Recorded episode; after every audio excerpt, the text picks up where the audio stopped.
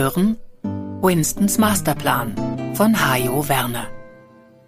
Gelesen von Silvia Heidt, Ingrid Metz-Neun, Ilona Wiedem, Helmut Winkelmann, Michael Deckner, Uwe Koschel, Wolf von Lindenau, Heiko Graul, Helge Nünke, Axel Erhardt und Hajo Werner. Produktion Metz 9 Synchron Offenbach. Musik Thomas Schäffer. Die Tage mit dem prall gefüllten Terminkalender vergingen wie im Flug. Es war bereits Donnerstag.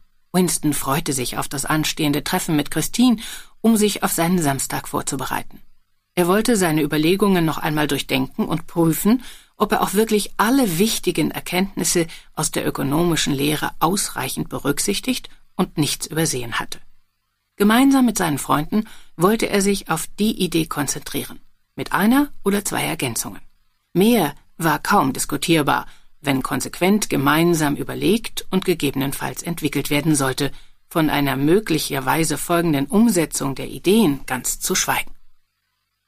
Immer wenn mehr Punkte hinzukamen, zerfaserte alles und man konnte dann eigentlich die Gesprächsrunde beenden. In den sonst üblichen Diskussionen wurde vieles gerne mit irgendwelchen peripheren Systemen verschachtelt, bis der Überblick und das Ziel verloren gingen und alles in einer Sackgasse endete. Diese Art der Komplexisierung von Sachverhalten war eine besonders beliebte Variante in Fernsehdiskussionen. Es erhöhte die jeweilige Autorität der Diskussionspartner und verhalf ihnen dazu, sich nicht festlegen zu müssen. Dabei konnten ein oder zwei maßgebliche Ideen mehr verändern als ein bunter Strauß von Vorhaben. Eine wirklich gute Idee konnte vielleicht schon ausreichen, alles zu bewegen. Das Interview mit Larry kam ihm wieder in den Sinn. Dürfen wir mit Neuerungen rechnen? Ließ sich der Fluss des Geldes im Wirtschaftssystem umkehren, oder war er dafür schon weltweit zu verzweigt? Winston empfand es noch immer als etwas abenteuerlich, für die Diskussion am Samstag diese honorigen Gäste einzuladen. So eine Chance bekam man aber wahrscheinlich auch nur einmal im Leben. Er lächelte bei dem Gedanken daran und freute sich darauf. Die Diskussion mit seinen Vertrauten sollte konkret sein und konkret bleiben. Winston wollte auf keinen Fall die Zeit der Anwesenden, der wahrscheinlich teuersten Runde der Welt, vergeuden. Es ging bei diesem Treffen auch nicht darum, jemanden zu unterhalten oder einen besonderen Eindruck zu hinterlassen, wie es sonst so oft erforderlich war. Dieser Umstand alleine euphorisierte ihn bereits. Keine formellen Erwartungen, was für ein befreiendes Gefühl, dachte er bei sich. Die bestehenden Systeme neigten zur Erosion und es gab viel zu erneuern. Aber wie nahm die Debatte ihren Lauf? Die Diskussionsteilnehmer aus Politik und Wissenschaft redeten sich in den üblichen Runden stets nur die Köpfe heiß. Oftmals redeten sie, ohne es zu bemerken, einfach aneinander vorbei, oder sie waren bemüht, eine eigene Position zu formulieren, um sich vom politischen Gegner abzugrenzen. Umgesetzt wurden im Ergebnis nur noch schwache, aber konsensfähig formulierte Anpassungen, damit sich jeder Teilnehmer darin wiederfand und es für alle annehmbar war elegante diplomatische Antworten auf drängende Fragestellungen. Neue Ideen wurden innerhalb der bekannten, einfach erklärbaren Grenzen formuliert und bewirkten in der Regel nur minimale Änderungen des bestehenden Systems. Das größte Potenzial sah Winston jedoch in den unbekannten Bereichen, die nicht in die vorherrschenden Denkmuster, die sogenannten Paradigmen passten. Kaum einer traute sich, einmal konsequent nach diesen Paradigmen zu suchen, sie zu hinterfragen oder gar öffentlich in Frage zu stellen und mit neuen Strategien aufzulösen. In den offiziellen Runden wurde fast immer eine Blamage befürchtet. Die ausgetrampelten Pfade der Theorien, Regeln und Gesetze aller Art wurden fast niemals verlassen. Alle waren darauf bedacht, eine intelligente Wirkung, vor allem aber einen medienwirksamen Effekt zu erzielen. Das geeignete Instrument hierzu war, mit dem Wissen um die vermeintlichen bestehenden Zusammenhänge zu glänzen. Einige wenige waren bereits stolz darauf, wenn ein eingebrachter neuer Ansatz trotz mangelnder Popularität formuliert wurde. Bei der Dominanz der Medien mit ihrer personenfixierten Skandalvernarrtheit war das auch nicht weiter verwunderlich. Gestern noch von den Medien geliebt und morgen bereits für eine unpassende Bemerkung oder einen aus Unachtsamkeit entstandenen Fehler allenthalben verrissen. So war das öffentliche Leben, ob man wollte oder nicht. Es bedurfte schon einer gewissen Kühnheit, eine auf den ersten Blick vielleicht abwegige Idee einzubringen. Ob die übrigen Entscheider dafür offen waren oder nicht, sollte besser vorher genauestens geklärt werden. Eine Niederlage konnte sich einfach niemand leisten.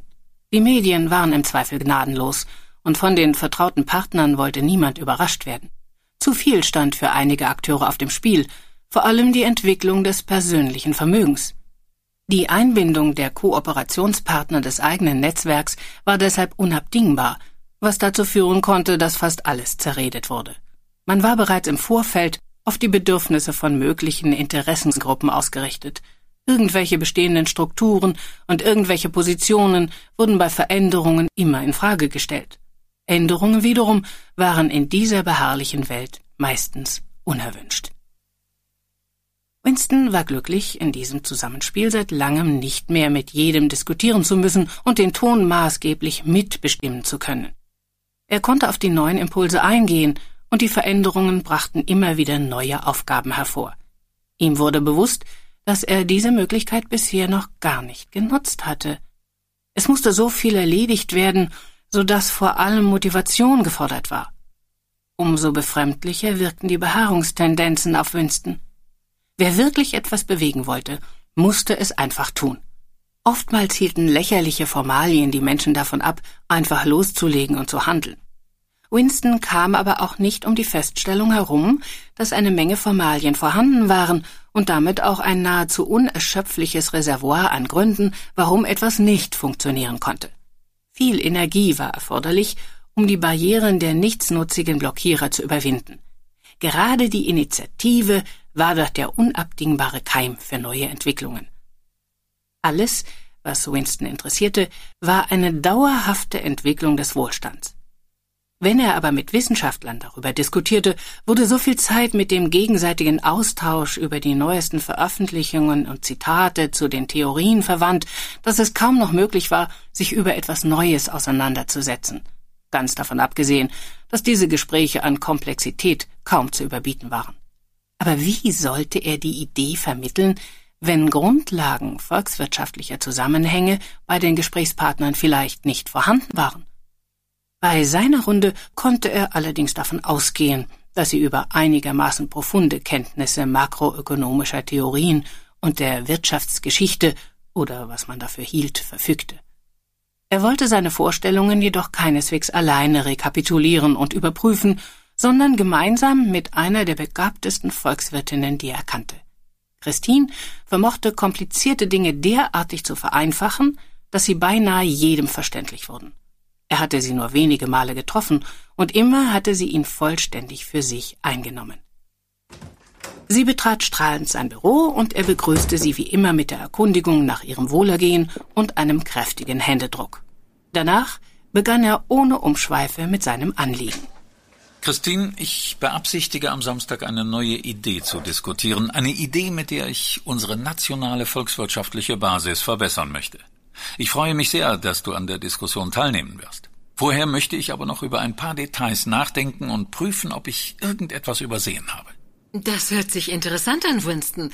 Ich fühle mich geehrt, dass du mit mir vorab vis-à-vis -vis darüber sprichst. Sie war jedes Mal überrascht, wie schnell Winston zum Thema kommen konnte und fragte sich, was in seinem Kopf wohl vorgehen mochte. Ich will gleich beginnen. Er trank einen Schluck Kaffee und sah in die Tasse, während er sie zurückstellte und weitersprach. Für mich ist das grundlegende Lebensmodell ganz einfach auf den Punkt zu bringen. Wer sich in der Gesellschaft wertsteigernd einbringt, kann dafür einen Teil der Wertsteigerung für sich beanspruchen. Wer also zum Beispiel Kosten einspart, wird dafür mit einer entsprechenden Prämie oder einem Beratungshonorar bedacht. Wer an der Produktion eines Autos beteiligt ist und damit aus Stahlklumpen und anderen Rohstoffen ein hochwertiges Produkt entstehen lässt, bekommt für seine Arbeit einen dieser Wertschöpfung entsprechenden Lohn. Anwälte vertreten ihre Mandanten und bewahren sie vor Schaden oder erstreiten einen möglichst hohen Ersatz und erhalten dafür ihr Honorar. Unternehmensberater erhöhen die Leistungsfähigkeit einer Produktion und werden dafür bezahlt. Restaurants befriedigen den Appetit und bekommen die Leistung je nach Art und Qualität bezahlt. Alles ist doch irgendwie als Wert, mess- und kalkulierbar. Grundsätzlich stimme ich dir zu. Das ist natürlich stark vereinfacht, vor allem innerhalb der sogenannten Wertschöpfungsketten richtig, also wenn ein Produkt am Markt etabliert ist. Ein neues Produkt muss aber erst einmal einen Preis am Markt finden. Dieser Preis wiederum bestimmt den Umfang der gesamten Wertschöpfung. Ein einfaches Beispiel ist hier die Produktion eines Autos. Zwischen einem großen und einem kleinen Automobil liegt in der Produktion sicher kein Aufwand, der dem fünf- oder zehnfachen entspricht. Hier geht es um Qualitätsansprüche und Prestige, das bezahlt wird. Dieser ideelle Wert des Kraftfahrzeugs erhöht die Gewinnmarge des Anbieters. Die Höhe der Gewinnmarge wird am Markt wiederum behauptet oder auch nicht. So findet jedes Angebot das richtige preisliche Niveau oder auch nicht. Diese Diskussion wurde intensiv im 18. und 19. Jahrhundert geführt. Die entstandene subjektive Theorie geht davon aus, dass der Preis eines Produktes vom Bedürfnis des Käufers, es besitzen zu wollen, bestimmt wird und vom Bedürfnis des Verkäufers, es absetzen zu können. Eine Übertragung des abstrakten Angebot- und Nachfragemodells auf die individuellen Bedürfnisse von Menschen. Wenn ein Produkt nicht zu einem Preis mit einer Gewinnmarge verkauft werden kann, dann ist es nicht marktfähig.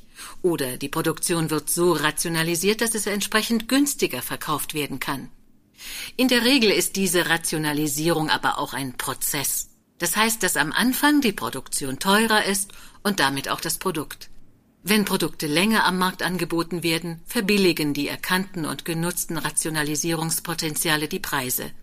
Damit kann auch der Absatz entsprechend steigen. Bei Investitionsgütern wie Maschinen und Gebäude kann wiederum regelmäßig eine Investitionsrechnung durchgeführt werden. Das bedeutet, dass berechnet werden kann, ob die Investition in eine Maschine einen Gewinn bringt oder nicht. Die Effizienz also. Heute dreht sich viel um das Thema Effizienz. Ja, sicher. Aber wie steht es mit anderen Leistungen? Wie der Arbeit von Hausfrauen oder auch Kunstgegenständen? Kunstgegenstände haben natürlich einen eigenen Produktwert. Ein Bild und eine Statue sind für den Markt genauso Produkte wie jedes andere auch. Es muss sich ein Käufer finden, dem das Angebot so viel Freude bereitet, dass er bereit ist, dafür Geld zu bezahlen. Der subjektive Wert eben. Die Kalkulation und die Menge der abgesetzten Kunstgegenstände bestimmen darüber, ob ein ausreichender Gewinn verbleibt oder nicht. Bei Hausfrauentätigkeiten sieht das leider ganz anders aus. Dafür wird regelmäßig kein Geld bezahlt. Wer will, kann aber auch diesen Wert annähernd berechnen. Die Tätigkeit ist das wert, was dafür bezahlt werden müsste, wenn eine oder mehrere Personen sie erledigen würden. In Familien wird diese Leistung oftmals selbst erbracht und die eingesparten Finanzmittel stehen damit für andere Dinge zur Verfügung. Wenn zum Beispiel ein Partner diese Tätigkeit ausführt, hat der übrige Teil die Möglichkeit, in der Zwischenzeit eine höhere Arbeitsleistung am Markt zu erbringen, und damit kann dann auch ein höheres Einkommen erzielt werden. Fast alles ist irgendwie kalkulierbar, wenn man es darauf anlegt. Das sehe ich auch so. In einigen Ländern wird sogar der Nachwuchs in die staatlichen Rentenleistungen einkalkuliert. Das könnte man theoretisch sogar so weit treiben, dass die staatliche Rentenhöhe an die Steuerleistung der Nachkommen gekoppelt wird. Sozial ist dieser Gedanke allerdings bedenklich und hoffentlich kaum gesellschaftsfähig. Alles, was nicht kalkulierbar ist, findet jedenfalls spätestens mit dem Angebot am Markt den subjektiven oder auch sogenannten fairen Preis. Jeder Mensch entscheidet für sich selbst, ob und wo der Marktwert realisiert wird. Das ist doch eigentlich eine fantastische Grundlage. Aber ist das in unserer Gesellschaft auch allen klar? Winston hatte den Eindruck, als würden sich viele Beschäftigte einfach von Job zu Job durchschlagen, ohne über die Wertschöpfung auch nur im Ansatz nachzudenken. Erst wenn ein Mensch so eine Regel wirklich verinnerlicht hat, kann er auch entsprechend handeln, seinen Wert selbst bestimmen und muss sich dazu nicht unbedingt durch Gewerkschaften oder andere Fürsprecher vertreten lassen. Es geht also um ein bewusstes, selbstbestimmtes Leben – Manche behaupten anmaßend, dass einige zu diesem selbstbestimmten Leben vielleicht nicht in der Lage sind. In der freien Marktwirtschaft gehen wir jedoch davon aus, dass jeder Teilnehmer für sich die Entscheidungen bewusst treffen kann und auch entsprechend selbstbestimmt handelt. Es wird schließlich niemand gezwungen, irgendetwas zu kaufen oder zu unterschreiben. Die äußeren Einflüsse wie Werbung liefern nur jedem Einzelnen zusätzliche Informationen über die Produkte, mal nützliche Informationen und mal weniger nützliche.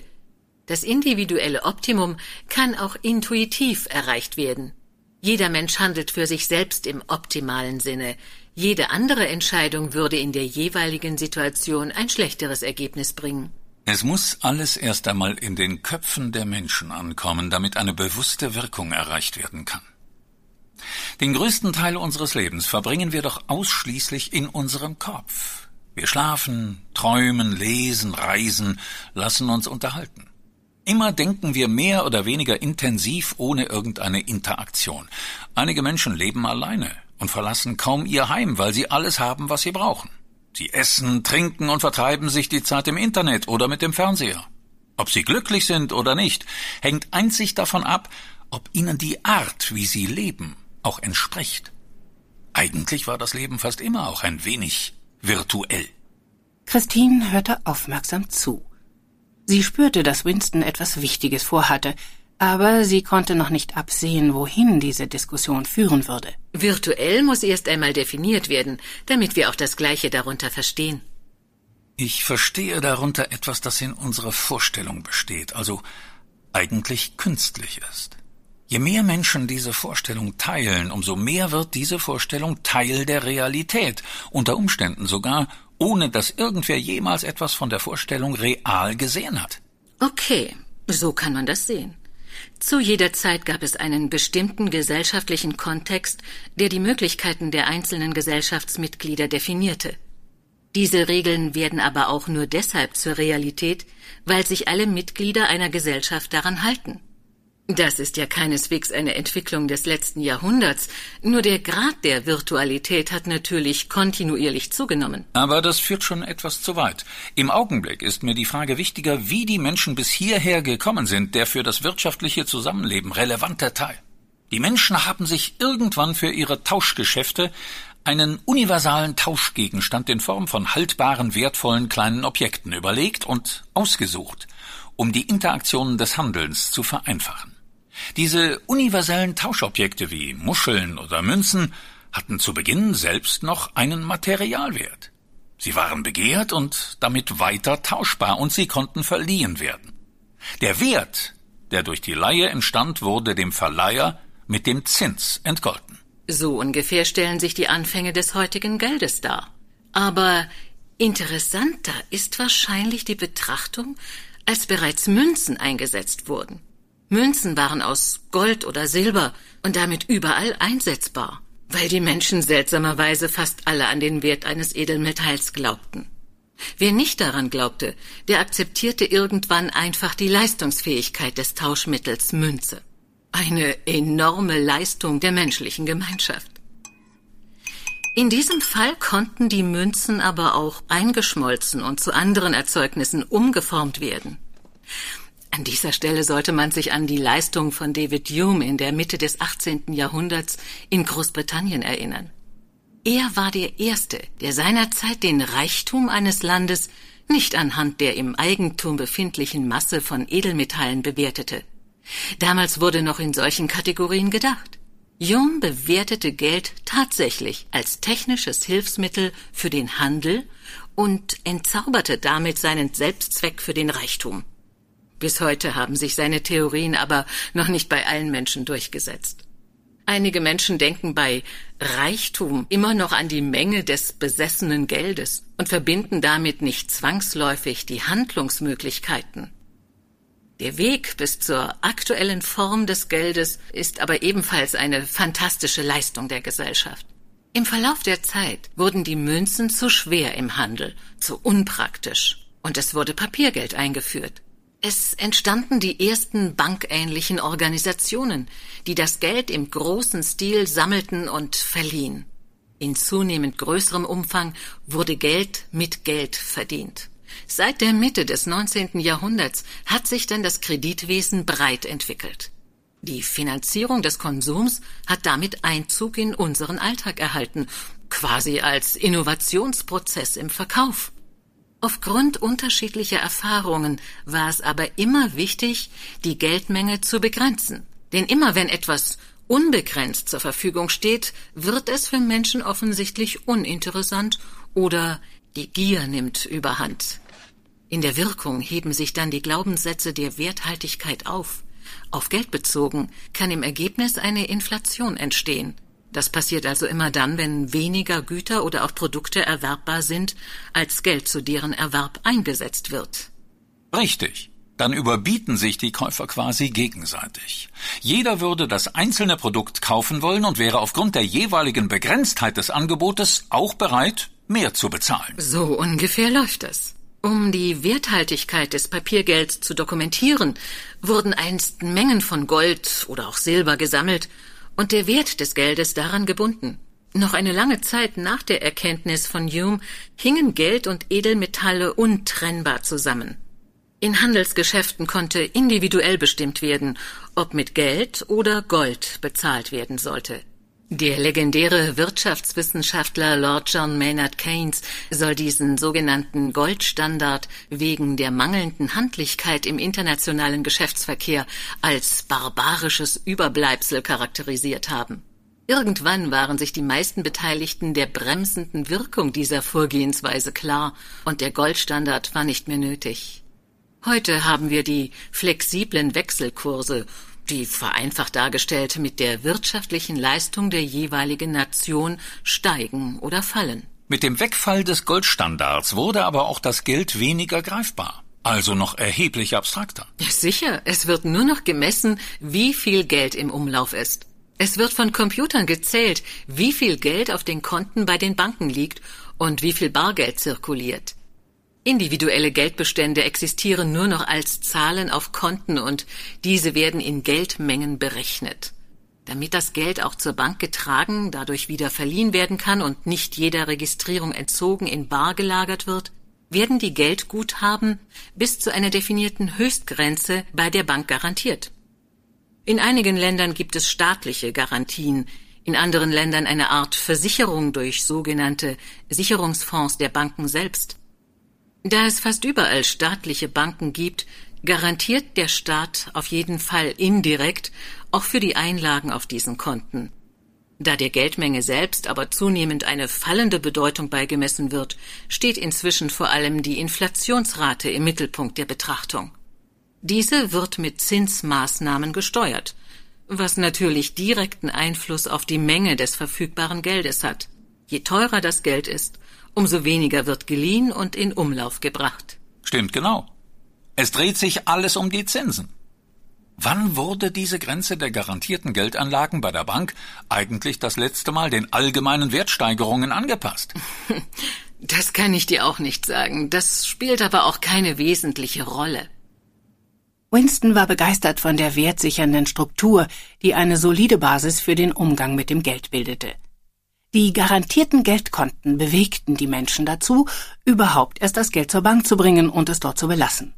Seitdem wurden keine hysterischen Aktivitäten mehr entfesselt, nur weil ein negatives Gerücht im Umlauf war. Das Geld blieb einfach auf den Bankkonten. Genauso müsste es mit den Aktien sein.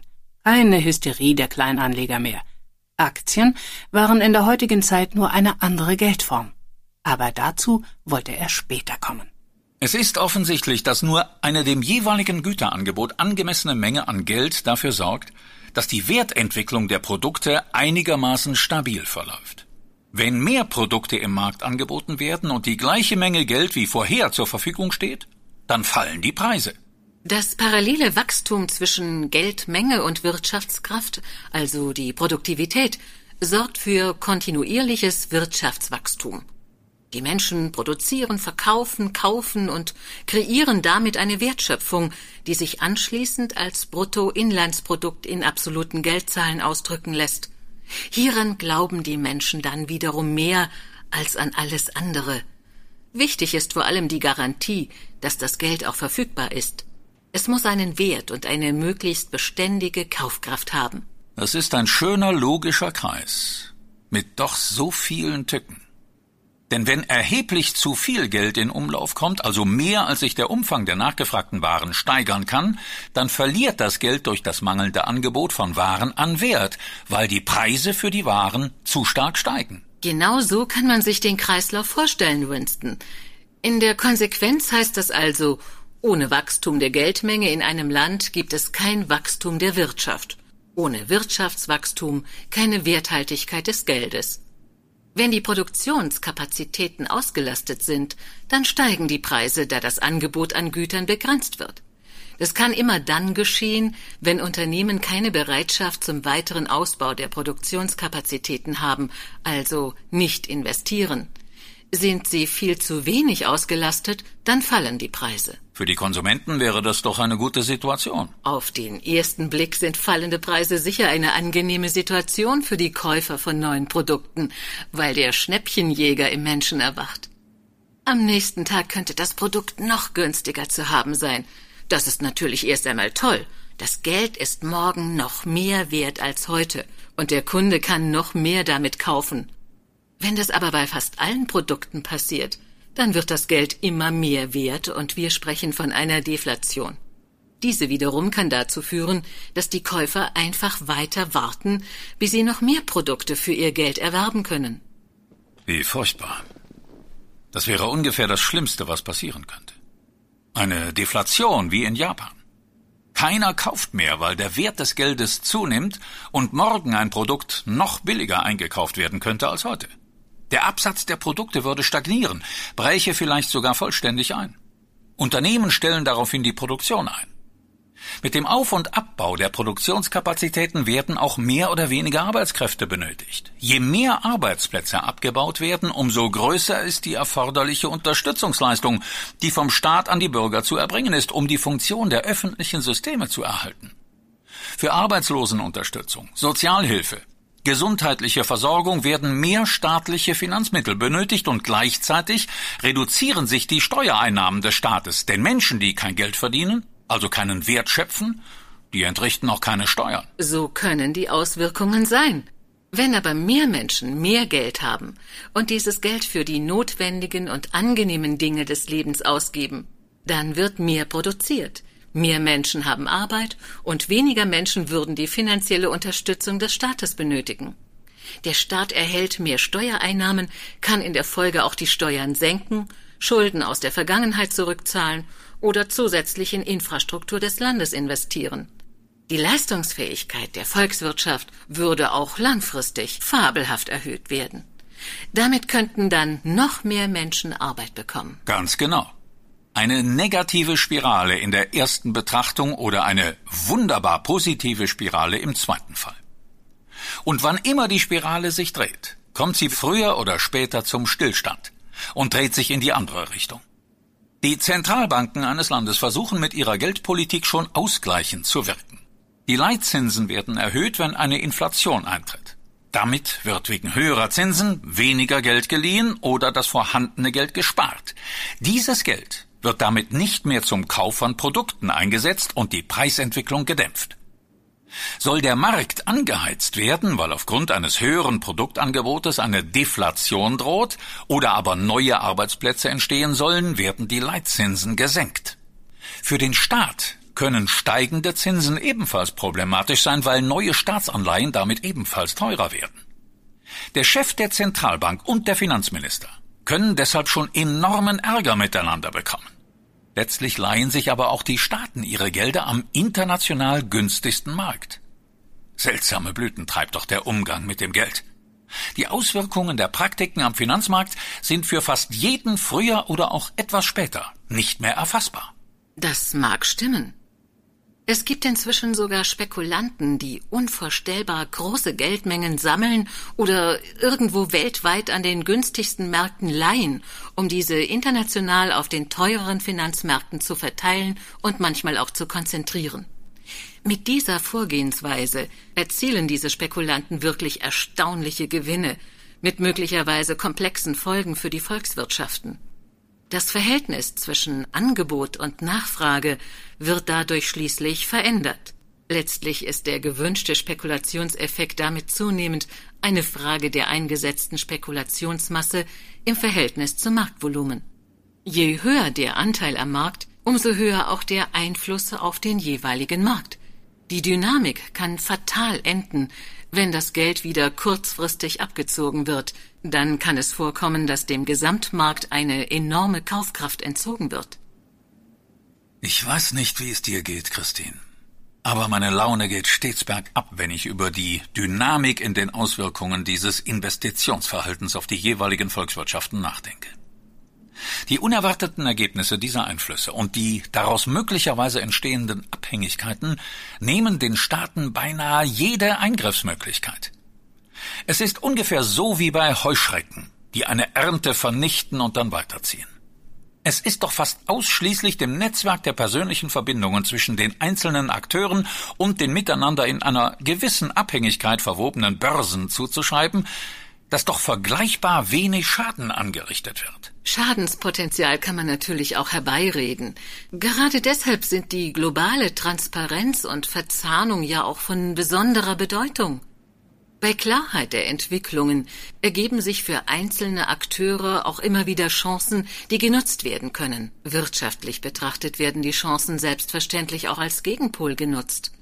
Jeder sucht seinen Vorteil und nutzt diesen. Die Kräfte gleichen sich schließlich wieder aus. Einige Professoren können die Zusammenhänge zwischen Geld, Gütern und wirtschaftlicher Entwicklung auf Tausenden von Seiten beschreiben und erläutern. Da gibt es wirklich sehr viele Details, die man besprechen kann. Ja, sicher. Für mich gibt es dabei nur eine Frage. Wie kann man erreichen, dass sich die wirtschaftliche Entwicklungsspirale möglichst nur noch positiv dreht? Auch wenn sie sich dabei vielleicht nicht einmal besonders schnell dreht, sollte sie doch den allgemeinen Wohlstand möglichst immer weiter vergrößern. Der Antwort auf diese Frage sollte sich alles andere unterordnen. Das ist eine der zentralsten Fragen der volkswirtschaftlichen Theorie, und hierüber streiten die Wissenschaftler schon sehr lange. Es ist nicht erwiesen, dass die wirtschaftliche Entwicklung unbedingt die Wellenform benötigt, ob es sich um eine Art wirtschaftliches Naturgesetz handelt. Ob es nicht anders geht, als dass sich die positiven Entwicklungen stets so weit verstärken, bis sie sich wieder abschwächen oder sogar in sich zusammenbrechen. Wenn man die weltweite Entwicklung der Industrienationen betrachtet, stellt man aber auch schnell fest, was für ein ungeheurer Wohlstand durch die breite Verteilung des Wertschöpfungserfolgs in diesen Ländern existiert. Die positiven Wellen sind also durchaus tragend.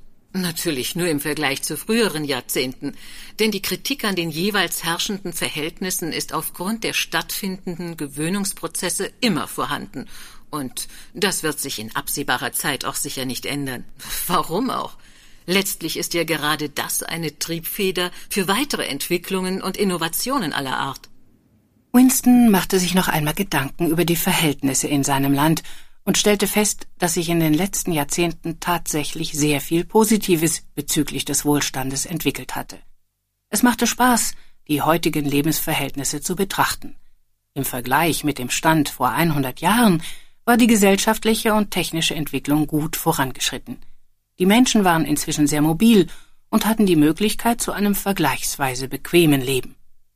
Aber es bestand für ihn auch zukünftig ein fast unerschöpfliches Potenzial, um die Lebensumstände weiter zu verbessern, vor allem die Entwicklung zu stabilisieren und fortzuschreiben. Es gab viel zu tun, und er wurde bei dem Gedanken ganz unruhig. Was kann denn heute von einer einzelnen Nation noch volkswirtschaftlich unternommen werden? Das fundamentale volkswirtschaftliche Instrumentarium ist doch seit über 50 Jahren nicht grundlegend weiterentwickelt worden.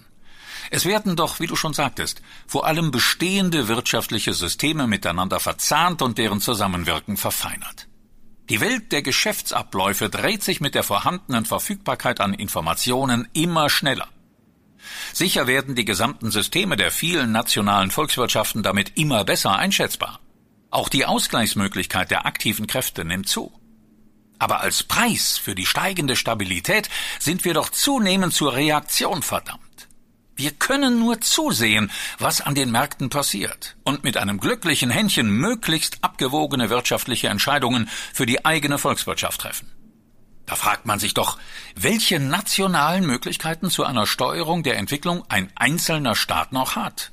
Diese Diskussion ist schon sehr viel älter, als du vielleicht annimmst. Adam Smith entwickelte in der zweiten Hälfte des 18. Jahrhunderts seine Theorien der liberalen Marktwirtschaft. Diese Grundlagen bestimmen bis heute wesentliche ökonomische Strukturen in unserer Welt.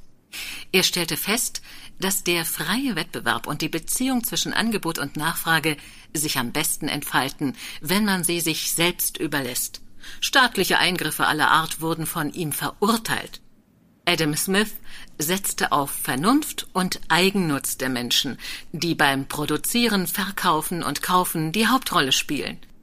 Er stellte die menschliche Natur ins Zentrum seiner Gedanken und meinte, dass die gottgegebene Freiheit auch für das Wirtschaftsleben gelten müsse. Der gute Kaufmann hat dabei aus seiner Sicht die Gesetzmäßigkeiten zwischen Angebot und Nachfrage im Griff und produziert nur, was er auch absetzen kann.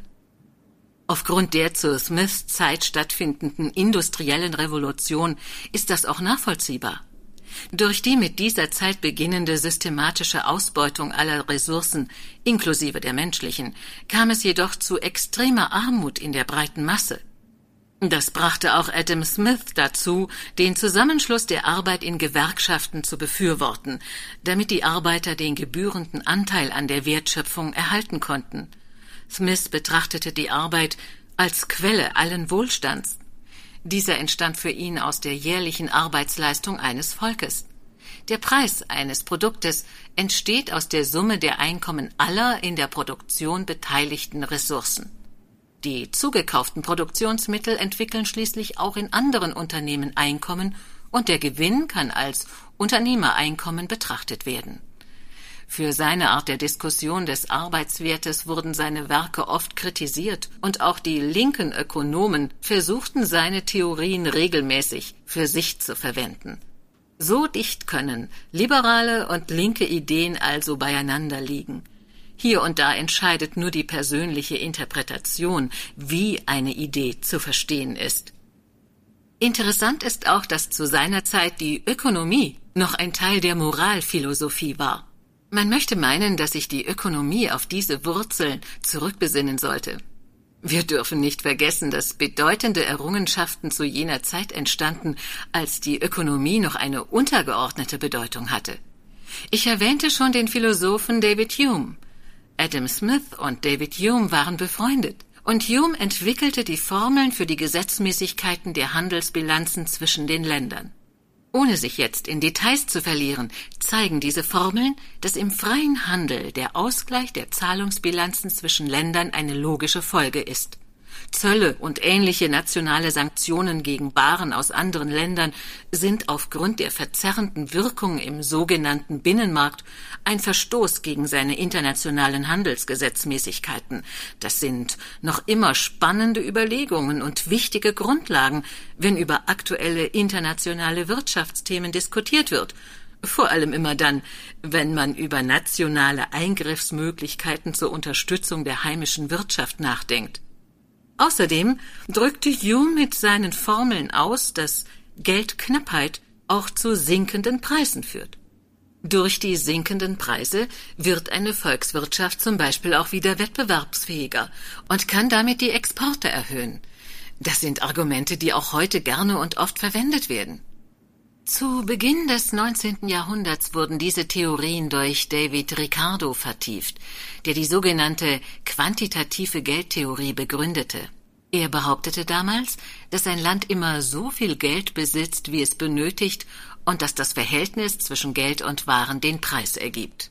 Je mehr Geld da ist, umso teurer die Waren und umgekehrt, wobei sich die Menge des Geldes erhöht, je schneller es zirkuliert und wiederum umgekehrt. Das ist eine wichtige Grundlage der heute betriebenen Geldpolitik. Ricardo sprach auch von der Unersättlichkeit der Menschen und begründete damit, dass jedes Angebot auch Abnehmer findet. Er meinte, dass eine Volkswirtschaft durch die mit der Produktion verbundenen Löhne auch immer die benötigte Geldmenge schafft, um die Produkte abzusetzen. Diese Theorie ist leicht beweisbar. Die Frage ist nur, welche Zeiträume man für den Beweis zulässt, denn irgendwann kommt auch das ersparte Geld wieder in den Umlauf. Der französische Ökonom Jean-Baptiste Say kam übrigens parallel zur gleichen Erkenntnis. Und heute ist das Theorem als Say'sches Gesetz unter den Ökonomen bekannt und wird häufig zitiert. Manchmal scheinen die Ideen einfach in der Luft zu liegen. Wirklich interessant. Für unsere Zeit aber zu stark vereinfacht, oder nicht? Der Markt ist doch nicht mehr so begrenzt zu betrachten, wie er es früher einmal gewesen sein mag. Gerade die durchgreifende Globalisierung führt doch dazu, dass immer mehr der benötigten Ressourcen weltweit günstig eingekauft werden und damit auch bei steigendem Wirtschaftswachstum ein Teil der Wertschöpfung in anderen Teilen der Welt stattfindet. Ein Produkt muss damit keineswegs vollständig aus einem Land kommen. Es wird eher immer weniger wahrscheinlich, dass ein komplexes Produkt, das aus vielen Teilen besteht, wirklich vollständig in einem Land gefertigt wird. Diese Wertschöpfungsanteile werden damit dem einzelnen Land entzogen. Das alleine macht mir ja noch keine großen Sorgen, denn irgendwann wird die entstehende Wirtschaftskraft der anderen Länder auch auf das jeweilige Land zurückfallen. Wie du eben schon mit Humes Theorie erklärt hast, gleichen sich unterschiedliche Niveaus bei freier Entfaltung der Märkte immer irgendwann aus. Ich begrüße natürlich auch, wenn die Entwicklung in den Schwellenländern und der dritten Welt ebenfalls positiv voranschreitet. Das ist ja enorm wichtig. Und es ist klar, dass sich die Lebensverhältnisse dieser Handelspartner langfristig den hiesigen annähern. Aber bis die Nachfrage aus dem Ausland steigt und damit die Effekte in unserem Land spürbar werden, muss doch genug Geld im Umlauf sein, damit die heimischen Produktionskapazitäten gut ausgelastet sind. Mangelnde Auslastung führt zu fehlenden Arbeitsplätzen und folglich wieder zu schwindender Kaufkraft sowie allem, was die Negativspirale in Gang setzt und antreiben kann. Durch die reduzierte Kaufkraft sinkt auch der Umsatz der Unternehmen, die zuvor die Produktion ins Ausland verlagert haben. Die kurzfristige Verlagerung kann langfristig die Unternehmen ruinieren, wenn die Absatzmöglichkeiten der Produkte im Markt durch fehlende Kaufkraft nicht mehr gegeben sind. Das kann bedeuten, dass sich unser Wohlstandsniveau dem Niveau der Schwellenländer anpasst. Bis zum Ausgleich der von dir erwähnten internationalen Niveaus kann eine Menge Zeit vergehen. Wahrscheinlich werden wir den Ausgleich selbst gar nicht mehr erleben. Das dauert einfach zu lange. Somit erhalten die politischen Entscheidungen zur Volkswirtschaft eine immer langfristigere Bedeutung. Eine heute getroffene Entscheidung wirkt sich in ihrer vollen Dynamik vielleicht erst in einem Jahrzehnt aus oder sogar noch später. Dann erinnern sich viele schon gar nicht mehr an die Entscheidung selbst. Ich gehe deshalb immer davon aus, dass jede politische Initiative möglichst vielen Menschen einen direkten Vorteil bringen muss, und wenn überhaupt jemand negativ betroffen ist, muss dieser Kreis möglichst klein und möglichst ohne multiplikatorische Wirkung sein. Kleine Entscheidungen können ganz große Resultate bringen. Und es kann kaum noch ausgemacht werden, wo und von wem der Stein für diese Welle ins Wasser geworfen wurde. Aber ich schweife ab. Wenn die Wirtschaftsspirale positiv rotiert, ist die Stimmung gut und alle sind damit beschäftigt, Geld zu verdienen und es obendrein für die tollsten Dinge wieder auszugeben. Das individuelle Eigentum, also der Wohlstand, nimmt weiter zu und damit auch der mögliche Wert der Freizeit des Einzelnen. Aus dieser Entwicklung ergibt sich auch, dass es durchaus eine Rolle spielt, womit sich die Menschen beschäftigten, wenn sie weniger oder anders arbeiteten, um ihren Lebensunterhalt zu verdienen. Es ist für das konstruktive Zusammenleben in der Gesellschaft doch von besonderer Bedeutung, dass die Menschen für die individuelle Lebensgestaltung ausreichende finanzielle und inhaltliche Möglichkeiten haben. Die finanzielle Grundlage kann für die persönliche Entfaltung des Einzelnen mitunter entscheidend sein. Ohne die notwendigen Finanzquellen läuft der zunehmende Anteil an Freizeit auch Gefahr, zur gesellschaftlichen Herausforderung zu werden. Das ist ein heute schon wachsendes Marktsegment mit ausgezeichneten Aussichten. Den Staatshaushalten ist die dauerhafte Finanzierung der Freizeit leider genauso wenig möglich wie die inhaltliche Gestaltung. Die Grenzen der Vorsorgesysteme sind doch bereits erkennbar. Wilfredo Pareto entwickelte am Anfang des 20. Jahrhunderts die sogenannte Wohlfahrtsökonomie. Er beschäftigte sich besonders mit der Entwicklung der politischen Elite und den wirtschaftlichen Konzentrationsprozessen.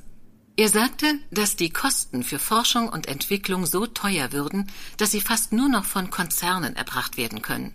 Im Ergebnis kommen damit Innovationen zunehmend von Konzernen und der Konzentrationsprozess wird verschärft. Pareto stellte die 80 zu 20 Regel auf, die auch als Pareto-Prinzip bekannt ist. 20 Prozent der Unternehmen produzieren 80 Prozent des Marktvolumens und 80 Prozent der Bevölkerung erhalten 20 Prozent des Volkseinkommens. Das lässt sich fortsetzen und das genaue Verhältnis dieser Pyramide wird eher schlechter als besser. Diese Konzentrationen wirken sich wiederum nachteilig auf die Preisentwicklung aus, da der Wettbewerb verloren geht. Da sind wir auch wieder bei den Thesen von Adam Smith. Für mich sind seine Bestrebungen, das Einkommen breit im Volk zu verteilen, im Ergebnis noch höher zu bewerten als seine ohne Zweifel fundamentalen Erkenntnisse zum Wirtschaftsgeschehen. Er erklärte, dass der wachsende Ertrag im Kapitalismus der gesamten Gesellschaft zugutekommt. Wie gesagt, durch die Verteilung der Einkommen ist die Steigerung des Absatzes und der Produktivität möglich, was auch zu unserem breiten Wohlstand führte. Das muss man völlig unpolitisch als historischen Faktor anerkennen. Die staatlichen Aktivitäten gegen die Armut wären ohne diese Grundlage heute nicht zu erbringen. Der breite Aufbau des individuellen Wohlstands ist der Schlüssel zur gesellschaftlichen Entwicklung überhaupt. Deshalb ist aber auch die private Vorsorge schon immer unerlässlich gewesen. Das kann im Ergebnis dazu führen, dass einige Menschen im Laufe ihres Lebens Rücklagen aufbauen und arbeiten, während andere keine Rücklagen haben und dennoch nicht arbeiten, ein Nährboden für mögliche destruktive Entwicklungen. Viel erfreulicher für alle Menschen in einer Volkswirtschaft ist doch, wenn die Bürger mit ihren Rücklagen im Laufe des Lebens immer weniger arbeiten müssen, während die Rücklagen dabei eine genügende und vor allem sichere Wertentwicklung erreichen, um bei steigender Lebensqualität das Leben zu finanzieren. Zur Wertentwicklung gehören für mich in dieser Betrachtung auch die Auszahlungen in Form von Unternehmensgewinnen, Dividenden und Zinsen, also die Einkommen aus den Anlagen. Mieten und Pachterträge muss man aufgrund der Pflegeaufwendungen immer gesondert betrachten. Menschen ohne finanzielle Rücklagen könnten dann die entstehende Lücke am Arbeitsmarkt mit zunehmender Arbeitszeit füllen und hätten ebenfalls die Chance zur Rücklagenbildung. Ein sehr vereinfachtes Modell und noch nicht auf die jeweiligen Kompetenzen, Fähigkeiten und Qualifikationen der Menschen bezogen, aber deshalb noch lange nicht schlecht. Und ebenfalls nicht neu. Der Ausgleich zwischen den Menschen steht schon sehr lange in der philosophischen Diskussion. Was bringt die wohlhabenden Menschen dazu, trotz des Besitzstandes dennoch das Feld nicht den anderen zu überlassen? Die Meinungen sind auch hier nicht eindeutig. Ich persönlich denke, dass die Sorge vor einer möglichen Mittellosigkeit durch veränderte Bedingungen die Menschen dazu bringt, den Besitz so weit wie irgend möglich zu vergrößern. Letztlich sind auch die persönlichen Ziele jedes Einzelnen unterschiedlich groß und damit unterschiedlich aufwendig zu erreichen. Manche Menschen wollen den folgenden Generationen etwas Bleibendes hinterlassen, einige sogar der ganzen Gesellschaft. Das treibt wahrscheinlich mehr Menschen an, als wir denken. Aber das nur am Rande. Die offene Frage ist doch, wie die stabile volkswirtschaftliche Finanzkraft erzeugt werden kann, um diese individualisierten Lebensmodelle möglichst breit umzusetzen. Ich sprach ja auch schon von Say's oder Ricardos Unersättlichkeitsthese. Diese These lässt sich zwar einfach beweisen, aber die Praxis sieht leider trotzdem regelmäßig anders aus. Absatzkrisen, Arbeitslosigkeit und Preissteigerungen dürften nach Ricardo dauerhaft nicht möglich sein. Wir sehen sie aber weltweit. Der schon erwähnte Ökonom Lord John Maynard Keynes wirkte in der ersten Hälfte des 20. Jahrhunderts und kritisierte das Theorem auch umfassend. Er erkannte, dass bei Absatzproblemen keineswegs immer die Preise gesenkt werden, sondern dass von den Anbietern regelmäßig das Angebot reduziert wird, weil ein Abverkauf des Warenbestandes viel zu lange dauert. Außerdem stellte er fest, dass die Einkommen keineswegs vollständig wieder ausgegeben werden, sondern dass es eine Sparquote gibt. Diese führt ebenfalls zu verringerter Nachfrage und damit zu sinkendem Absatz von Gütern. Aus beidem ergibt sich laut Keynes wiederum die Arbeitslosigkeit. Ein Prozess, der sich periodisch verstärkt. Ein sogenannter Multiplikatorprozess. Keynes schlug vor, dass der Staat eine ausgleichende Funktion einnehmen und durch Investitionen einen Ausgleich dieser Nachfrage schaffen solle, um den Markt in Schwung zu halten. Der Staat soll also den Anteil investieren, der von der Bevölkerung gespart wird und damit die Lücke schließen. Das wird nun seit über 50 Jahren immer mal wieder versucht, und dennoch haben wir die Arbeitslosigkeit als dauerhaften Faktor. Die durchdringende Globalisierung spielt dabei sicher eine sehr große Rolle. Um in den Theorien zu bleiben, hier ein erläuternder Ansatz.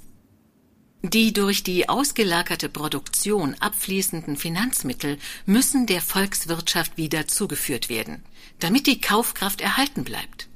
Dieses wird wiederum vom Staat vorgenommen, indem staatliche Investitionen getätigt werden und die mehr oder weniger ausgeprägten sozialen Systeme die bedürftigen Menschen unterstützen. Wenn aber mehr Geld ins Ausland abfließt, als dem Markt von staatlicher Seite zugeführt wird, dann ist das Ungleichgewicht da und die Kaufkraft schwindet. Wenn nun aber der Staat plötzlich seine Bürger dauerhaft finanziert, damit diese wiederum Güter kaufen, die im Ausland produziert wurden, wächst im Inland möglicherweise trotzdem die Arbeitslosigkeit, besonders dann, wenn Transport und Handel selbst durch die Rationalisierung an Effizienz gewinnen und immer weniger Menschen große Warenmengen bewegen können. Dann gerät das Land immer weiter unter Druck und die Preise und Löhne müssen sich reduzieren, damit das Land wieder konkurrenzfähig wird. Andernfalls würde die Staatsverschuldung so weit erhöht, dass der Staat irgendwann überschuldet ist, wenn so etwas überhaupt möglich ist. Auf jeden Fall wird das Erbe für die Nachkommen weniger erfreulich sein. Winston dachte an wunderbare Jahre zurück, als der durch das Internet verursachte Aufschwung jeden Tag zumindest virtuelle Millionäre hervorbrachte. Eine unglaubliche Zeit. Und die Arbeitslosigkeit war fantastisch niedrig. Der Staat war leistungsfähiger als je zuvor. Die Verlagerung der Arbeit ins Ausland war durchaus willkommen gewesen, denn nur so konnte die Leistungsfähigkeit noch weiter gesteigert werden. In verschiedenen Ländern, allen voran Indien, entstanden neue Zentren für Informationstechnologien, die die wirtschaftliche Entwicklung auch dieser Länder zusätzlich vorantrieben. Die Menschen waren aktiv, arbeiteten oder genossen die Früchte ihrer Arbeit. Sie entfalteten ihr Potenzial ganz so, wie es sein sollte. Als die Möglichkeiten durch das Internet die Börsen beflügelten, wurde doch so eine unglaubliche Finanzkraft entwickelt. Wie wir damit gesehen haben, lässt sich die Finanzkraft doch offensichtlich freisetzen. Solange das Geld an den Aktienmärkten verbleibt schon. Aber wehe, wenn die ersten nennenswerten Geldbeträge abgezogen werden, dann bricht diese Finanzkraft zusammen wie ein Kartenhaus. Wir haben es ja bereits mehrfach erlebt. Der Schwarze Freitag 1929 ist das dramatischste Beispiel. Aber es folgten hier weitere Zusammenbrüche. Im Jahr 1955 beauftragte der amerikanische Finanzsenat den Ökonomen Galbraith mit einer Analyse der Auswirkungen der anhaltend steigenden Kurse. Als das Ergebnis veröffentlicht wurde, kam es zu Kursabschlägen. Das war prägnant, aber die Beispiele von Zusammenbrüchen oder längeren Börsenabschwüngen durch heftigen Kapitalabfluss aus den Börsen setzten sich ja fort. Und wie wir das erlebt haben. Aus meiner Sicht völlig zu Unrecht. Das Einzige, was sich inzwischen wirklich verändert hat, sind doch die Börsenkurse. Erst waren die Prognosen herausragend, dann stiegen die Aktienkurse. Damit stieg das verfügbare Kapital und dieses wurde für den Konsum ausgegeben oder wieder an der Börse investiert.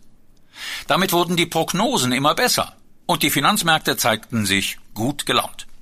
Neue Ideen wurden zu Unternehmen und auch wenn einige etwas abstrus wirkten, war es absolut spannend. Eine auf mich völlig abwegig wirkende Idee wurde ein absoluter Geschäftserfolg. Ich wette nicht einmal mit Freunden, aber im Internet wetten Menschen miteinander, die sich noch nie gesehen haben. Nun gut, im weiteren Verlauf wurden die Prognosen plötzlich zurückhaltender. Und die Kurse gaben etwas nach. Damit waren die Aktien aber auch weniger beleihbar und das Kapital floss aus dem Aktienmarkt wieder ab. Es wurden Aktien verkauft, mit dem Geld unter anderem Darlehen zurückgezahlt oder in vermeintlich sichere Werte investiert. Damit bestätigten sich wiederum die Prognosen, denn auch für den Konsum stand in dieser Kettenreaktion weniger Kapital zur Verfügung. In der Hochphase hätte aber auch eine Idealsituation entstehen können. Viele Bürger hatten sich auf den Wertpapiermarkt begeben und Unternehmensanteile in Form von Aktien gekauft. Das war doch der Kapitalismus, wie er sein soll. Hätten die Unternehmen Gewinne erwirtschaftet und wären die Aktienwerte stabil geblieben, dann hätte sich die Wertentwicklung bei allen Aktionären niederschlagen können.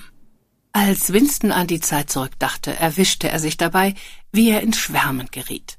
Es gab jedoch auch aus seiner Sicht einige Gründe, weshalb sich diese positive Entwicklung nicht fortsetzen konnte. Das vielleicht größte Problem waren wohl die hohen Produktionskapazitäten, die errichtet wurden, um die prognostizierte Nachfrage zu befriedigen. Das Wachstum der neuen virtuellen Produkte im Internet war viel stärker als das der Geldmenge. Das ist vielleicht auch einer der Gründe, weshalb die Unternehmen nicht genug von diesen virtuellen Produkten absetzen konnten. Nach den von dir angeführten Theorien zum Geldwert mussten damit in aller Breite sinkende Preise die nächste Wirtschaftsphase kennzeichnen. Dem kamen die Aktionäre dann mit dem Aktienverkauf zuvor. Ich glaube, dass damit eine sehr große Chance vertan und einem neuen Innovationszyklus die Grundlage erschwert wurde. Vielleicht wurde die überragende Gelegenheit nicht in vollem Umfang erkannt, obwohl es ja auch kaum eine Möglichkeit gab, den fahrenden Zug zu stoppen.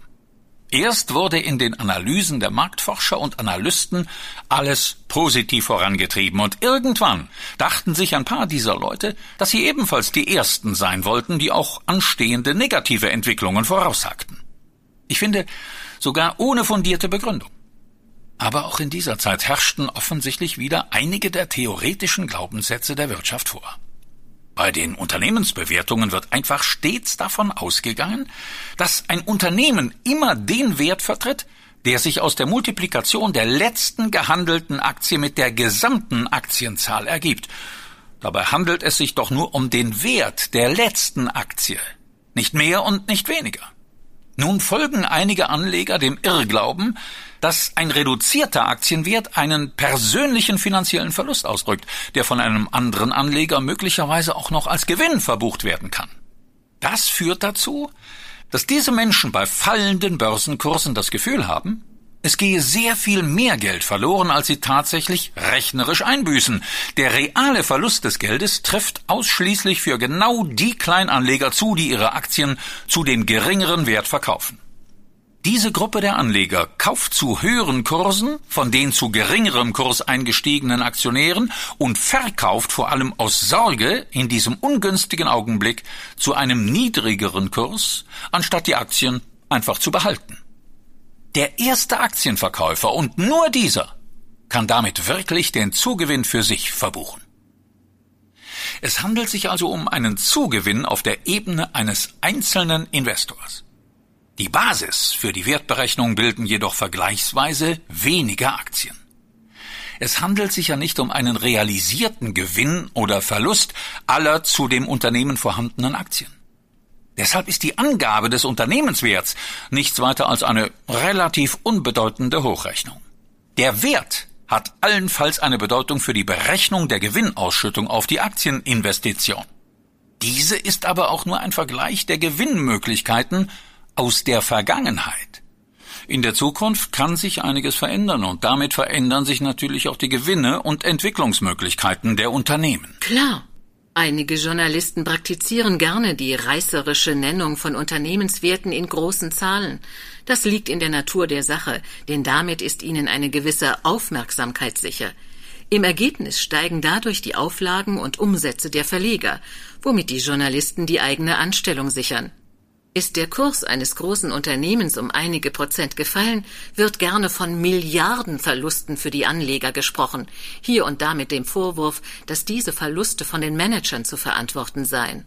Tatsächlich ist aber niemandem ein Verlust entstanden. Es sei denn, der Anleger hat sich selbst durch einen Aktienverkauf die Chance auf die möglicherweise steigenden Kurse in der Zukunft genommen. Große Aktienpakete werden ohnehin regelmäßig außerhalb der Börse von Großinvestoren gehandelt und oftmals auch zu anderen Werten als den an der Börse notierten. Das hat natürlich ebenfalls viele Vor- und Nachteile, bedeutet aber auf jeden Fall eine höhere Stabilität der Kurse für alle Beteiligten in der jeweils relevanten Konstellation. Man darf hier aber kritisch fragen, ob das mit einem freien Handel über eine Börse vereinbar ist. Für die Vorstellung, dass Geld in einem Wirtschaftsbereich erwirtschaftet und in anderen Bereichen der Wirtschaft wiederum ausgegeben wird, gibt es auch wieder eine Theorie, die aus der Mitte des 18. Jahrhunderts stammt und heute überall auf der Welt angewandt wird. das Quesnay'sche Prinzip, das in seinen Grundlagen von François Quesnay entwickelt wurde. Der Ökonom war übrigens auch Mediziner und Leibarzt des französischen Königs. Er entwickelte das Modell des Wirtschaftskreislaufs nach dem Modell des Kreislaufs unseres Körpers. Mit seinem Modell dachte er auch darüber nach, welche Klasse eigentlich die produktive Klasse ist. Das Klassendenken war in Europa mit dem Beginn der industriellen Revolution besonders verbreitet. Es kam zu einer enormen Vernichtung von Arbeitsplätzen durch die Einführung der Maschinen. Das erinnert schon ein wenig an aktuelle Entwicklungen. Glücklicherweise können wir heute den Menschen eine vergleichbare Armut ersparen, natürlich in den Grenzen der staatlichen Leistungsfähigkeit. Dennoch machen sich die Menschen zunehmend Sorgen über ihre Zukunft. Wenn man über die Entwicklungen nachdenkt, die zur heutigen Situation geführt haben, überrascht das wenig. Es wird Krieg geführt. Die Börsen dümpeln lustlos vor sich hin. Immer wieder werden Wirtschaftsflaute und Vernichtung der Arbeitsplätze diskutiert. Das zerstört doch jede Motivation, etwas Neues zu beginnen. Ja, letztlich wird der Spaß an der Zukunft geraubt. Neugierde und Entdeckungslust müssen wieder geweckt werden. Die Möglichkeiten müssen wieder greifbarer sein, damit alle für sich erkennen, dass enorme Chancen in der Zukunft liegen. Ein Impuls von Staatsseite? Damit liegst du auf der Linie von Lord Keynes. Er meinte, dass wir auf lange Sicht zugrunde gehen würden und die Wissenschaft der Volkswirtschaft ohne Nutzen wäre, wenn wir auf die Selbstheilungskräfte der Volkswirtschaften setzten. Dieser Standpunkt findet in allen Diskussionen zur weltwirtschaftlichen Lage große Beachtung. Einige Wirtschaftskrisen wurden mit diesem Prinzip überwunden, aber wie viel soll ein Staat unternehmen, um die Wirtschaft zu unterstützen? Aufgrund der Lage der Staatsfinanzen ist ein direkter finanzieller Eingriff zunehmend schwieriger machbar. Mir schwebt ein Impuls vor, der zwar vom Staat ausgelöst wird, aber keine unmittelbare Erhöhung der Staatsausgaben mit sich bringt. Also keine direkte staatliche Intervention. Der am meisten beachtete Ökonom in dieser Diskussion ist sicher Milton Friedman. Er hat quasi alle Aspekte der neoklassischen Theorie des Adam Smith wiederbelebt und maßgeblich vertieft, was Lord Keynes auf den, wie er zu sagen pflegte, Müll geworfen hatte. Milton Friedman sprach von einer Konterrevolution. Er entwickelte auch eine Geldtheorie, die er als Monetarismus bezeichnete. Er erklärte die Inflationsentwicklung damit, dass durch einen größeren Bargeldbestand bei den Verbrauchern die Preise steigen, womit auch die Rentabilität der Unternehmen steigt. Die Löhne werden dann angepasst und die Preise steigen dadurch weiter. Die Unternehmen weiten die rentable Produktion aus und erhöhen die Nachfrage nach Darlehen. Dadurch steigen wiederum die Darlehenszinsen. Die Gewerkschaften fordern mehr Lohn und die Preise steigen weiter. Die Inflationsspirale dreht sich. Nur eine Veränderung der Geldmenge kann wirksam und absehbar Abhilfe schaffen. Milton Friedman erhielt 1976 den Nobelpreis und viele Nationen handeln zumindest zum Teil nach seiner Lehre. Die Effekte belegen seine Theorien jedoch bisher nicht. Die Inflation sank zwar überall, jedoch stieg auch überall die Arbeitslosigkeit. Friedman erklärte das mit kurzfristigen Marktreaktionen oder unzureichender Umsetzung seiner Konzepte. Er entwickelte das Bild des sogenannten Nachtwächterstaates, in dem der Staat vor allem für die Sicherheit der Bürger und des Besitzes verantwortlich ist. Der Rest würde vom Markt selbst geregelt. Friedman verurteilte die Vielzahl an Behörden und schlug vor, dass nur das Finanzamt die finanziellen Angelegenheiten zwischen Staat und Bürger regeln sollte. Auch Friedman pries die Selbstheilungskräfte des Marktes, wie schon Adam Smith lange vor ihm. Seine größte Kritik gilt dem verschwenderischen, aufgeblähten Staat, der das Geld anderer Leute ausgibt und vor allem für die Selbsterhaltung verwendet. Wenn man sich die Staatsausgaben ansieht, ist das durchaus nachvollziehbar. Wenn aber zusätzlich das Verhältnis von den Einzahlungen der Unternehmen und Bürger zu den jeweiligen Auszahlungen für die Unternehmer, Bürger und die Infrastruktur betrachtet wird, lassen sich Missstände leicht nachweisen. Durch die Bürokratie geht eben sehr viel verloren. Friedman stellte die These auf, dass der Staat nicht in der Lage sein wird, die Probleme zu lösen, sondern vielmehr die wirtschaftlichen Probleme erst erzeugt. Keynes postulierte genau das Gegenteil, denn er meinte, dass die freie Marktwirtschaft instabil sei und ihre Krisen selbst produziere. Wie bei Menschen. Dann sind krisenerprobte Menschen vielleicht im Vorteil. Vielleicht. Mit Milton Friedman erlebte die neoklassische Lehre ein weltweites Comeback. Die Volkswirtschaft stellte über die lange Zeit vor allem fest, wie Menschen sich unter verschiedenen Bedingungen verhalten, welche Ergebnisse der Wettbewerb erzielt und wie sich die Menschen in Umgebungen mit reduzierter Konkurrenz verhalten. Das Ergebnis ist für den humanistisch geprägten Menschen enttäuschend bis schockierend, denn je weniger Wettbewerb vorherrscht, umso ausgeprägter findet man die Korruption. Wettbewerb bedeutet ja vor allem Machtverlust. Es ist erstaunlich, was die Kunden sich alles von den Anbietern und die Bürger alles vom Staat gefallen lassen. Im Zweifel wird es einfach hingenommen. In vielen Ländern hängt das aber auch mit den überforderten Gerichten zusammen. Sein Recht zu bekommen, ist oftmals ein langjähriger Prozess, und häufig sind die Richter in dem Verwirrspiel der Anwälte nicht in der Lage, die Situation klar zu erkennen. Richtersprüche gleichen damit bisweilen einem Glücksspiel. Keine besonders motivierende Situation, wie ich finde. Das kann aber auch dazu führen, dass die Kunden umso mehr darauf achten, wofür sie ihr Einkommen ausgeben und im Zweifel auf den Konsum verzichten. Gerade in Europa ist diese Haltung anzutreffen. Auf die Werbeversprechen vertrauen sie dabei ohnehin nicht, wenn der Nutzen nicht erkennbar ist. Die freien Kräfte des Marktes greifen hier offensichtlich wirklich. Doch wohin führt das, wenn durch die Konzentration von Unternehmen nur wenig Auswahl für die Kunden besteht? Wenn Friedman wirklich recht hat, dann werden positive Erfahrungen langfristig belohnt, weil die Menschen vor allem langfristig orientiert sind. Wenn ein Mensch seine Planung vorgenommen hat, dann ändert er sie laut Friedman nicht so schnell. Ein Mensch macht seiner Meinung nach erst Schulden, bevor er auf ein möglicherweise geringeres Einkommen durch Konsumverzicht reagiert.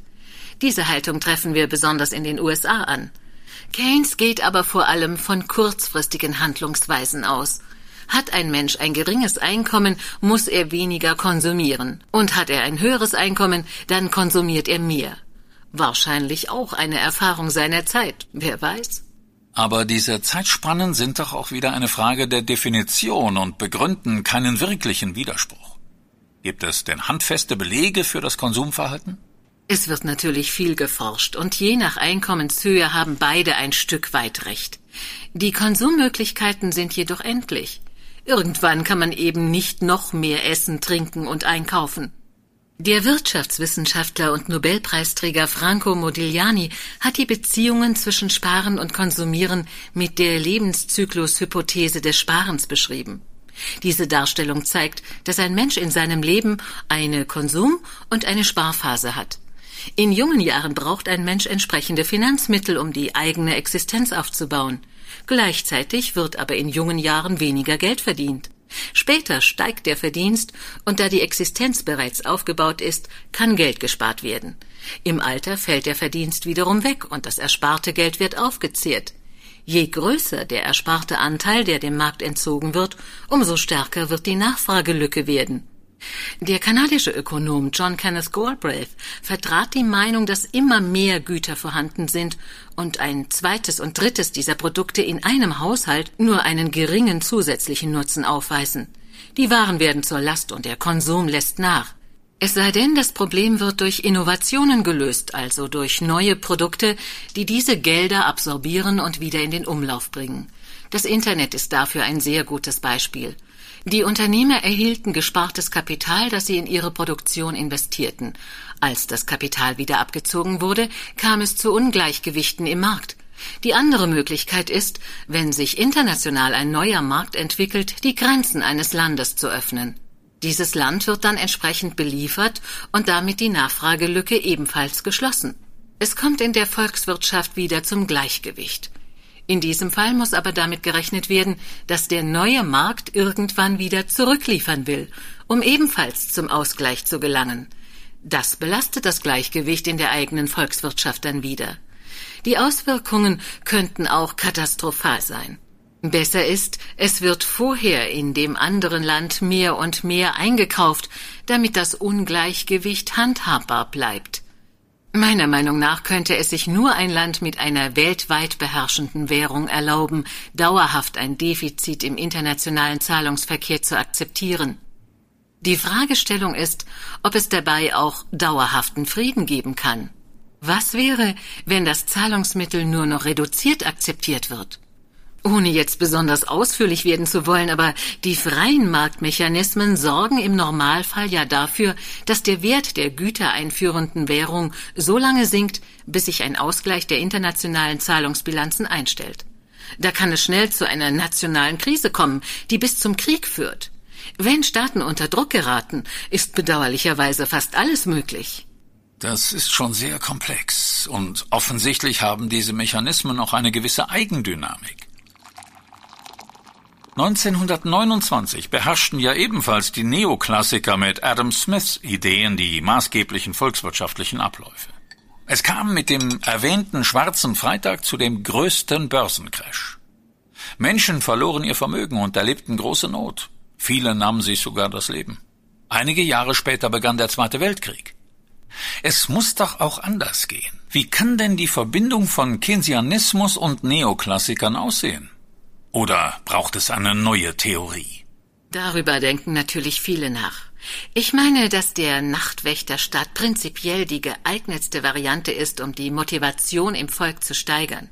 Je mehr Verantwortung die Menschen für sich selbst tragen, umso gerechter wird die Verteilung werden. Außerdem würde ich davon ausgehen, dass die Korruption damit keine große Chance mehr hätte. Je weniger fremdes Geld von Menschen ausgegeben wird, umso besser für alle Beteiligten. Die Versuchung zur Vorteilsnahme ist auch gut nachvollziehbar, wenn Entscheidungen getroffen werden können, für die man nicht selbst bezahlen muss. Je stärker der Staat, umso stärker ist auch das Misstrauen im Volk gegenüber dem Staat. Die Motivation bleibt da schnell auf der Strecke. Friedmans Vorschlag, die staatlichen Zuwendungen mit den Steuerzahlungen zu organisieren, ist ebenfalls sehr einleuchtend. Je weniger Institutionen beteiligt sind, umso stringenter können beabsichtigte Ziele erreicht werden und die Möglichkeit zum Missbrauch wird ebenfalls reduziert. Für mich ist es sehr überraschend, dass es noch nicht überall so gemacht wird. Die Effizienz würde deutlich steigen. Jede Behörde mit ihrer eigenen Kasse, aus meiner Sicht ein sehr kleinkariertes staatliches Vorgehen. Max Weber erklärte anfangs des 20. Jahrhunderts, dass die Wirtschaft ein Ergebnis des spirituellen Bewusstseins ist. Das ist doch bereits Grund genug, über die Auswirkungen des staatlichen Handelns auf die Kultur im Volk nachzudenken. Wenn der Staat also kleinkariert agiert, wie sollen die Bürger ein kreatives Fundament errichten?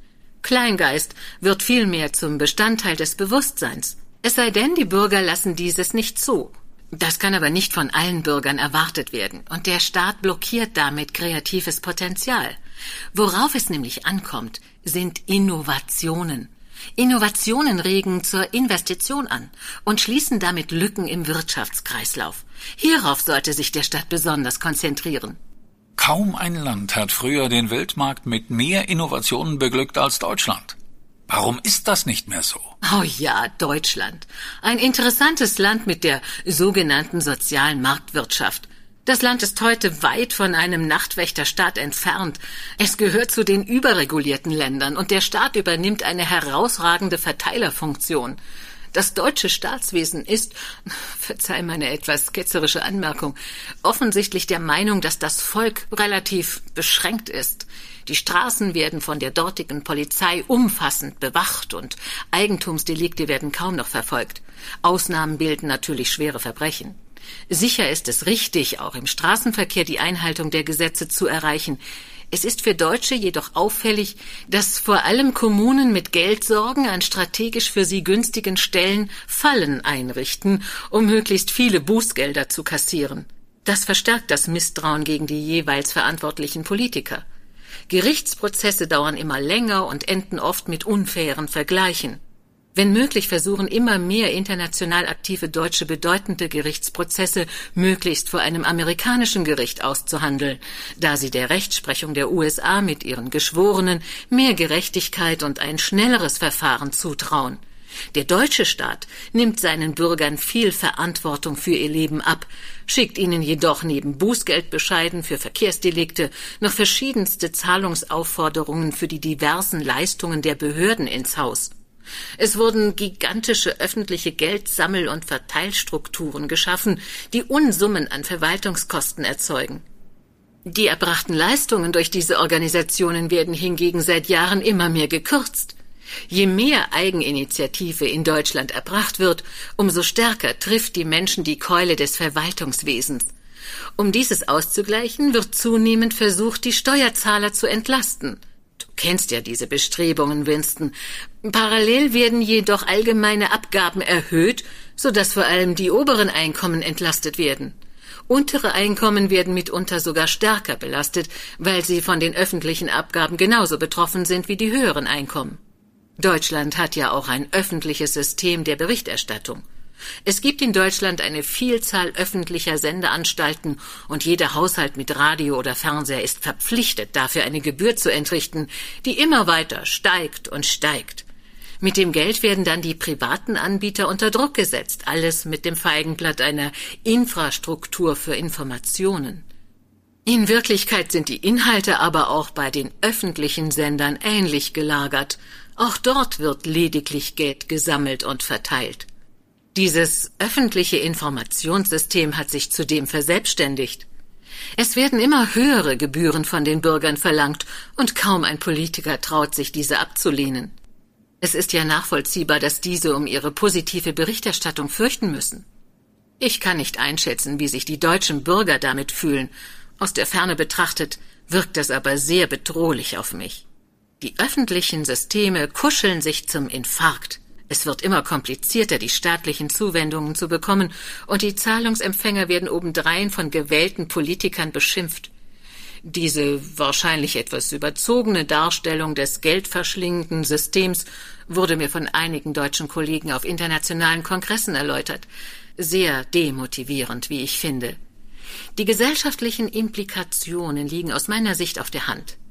Die Bevölkerung fühlt sich hintergangen und ausgenommen. Ich möchte gar nicht weiter über mögliche Konsequenzen nachdenken.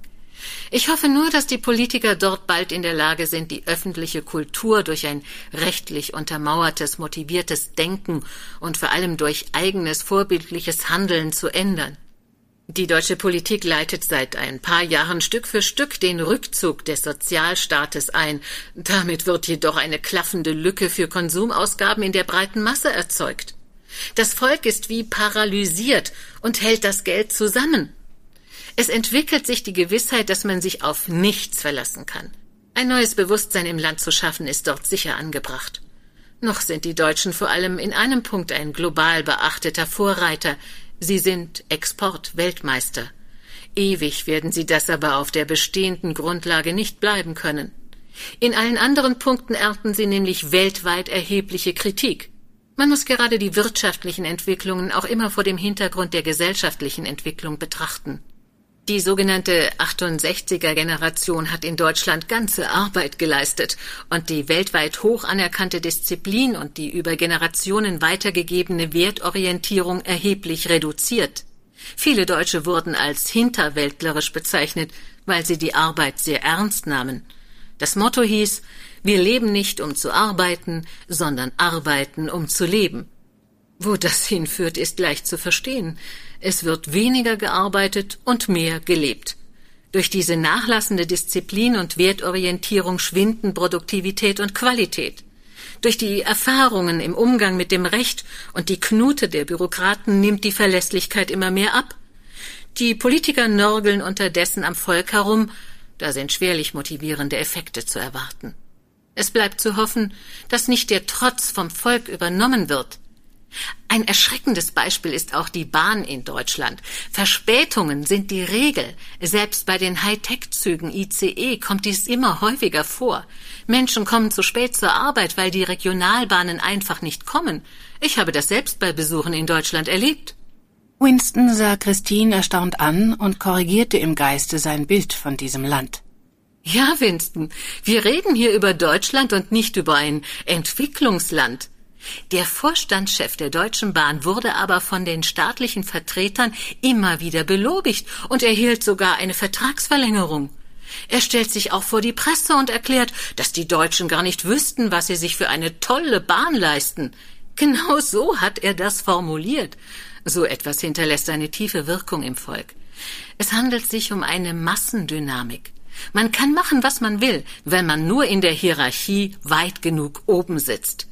Wenn diese Kultur durchschlägt und Deutschland auch noch als verlässlicher und hochqualitativer Partner im internationalen Geschäftsgebaren versagt, dann werden die internationalen Geschäftsbeziehungen und die Umsätze sehr schnell abröckeln. Auch das deutsche Bildungssystem wird außergewöhnlich stark kritisiert.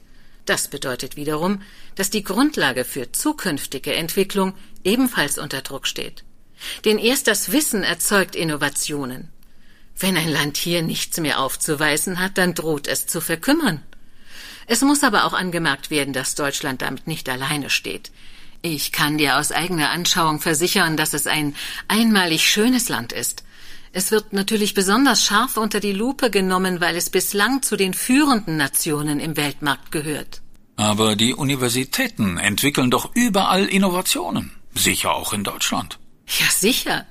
In vielen Ländern wie auch bei uns geschieht dieses jedoch vor allem auf Staatskosten, und die Verwertung der Innovationen wird später zur Privatsache. Da haben diese Nutznießer auch einen Vorbildcharakter. Ich begrüße es natürlich, wenn Professoren ihre Ideen vermarkten, aber die staatlich finanzierten Ideen sollten nicht privat patentierbar sein, denn schließlich bezahlt das Volk für die Forschungsarbeit. Auch staatlich unterstützte Ausgründungen aus Universitäten halte ich für problematisch.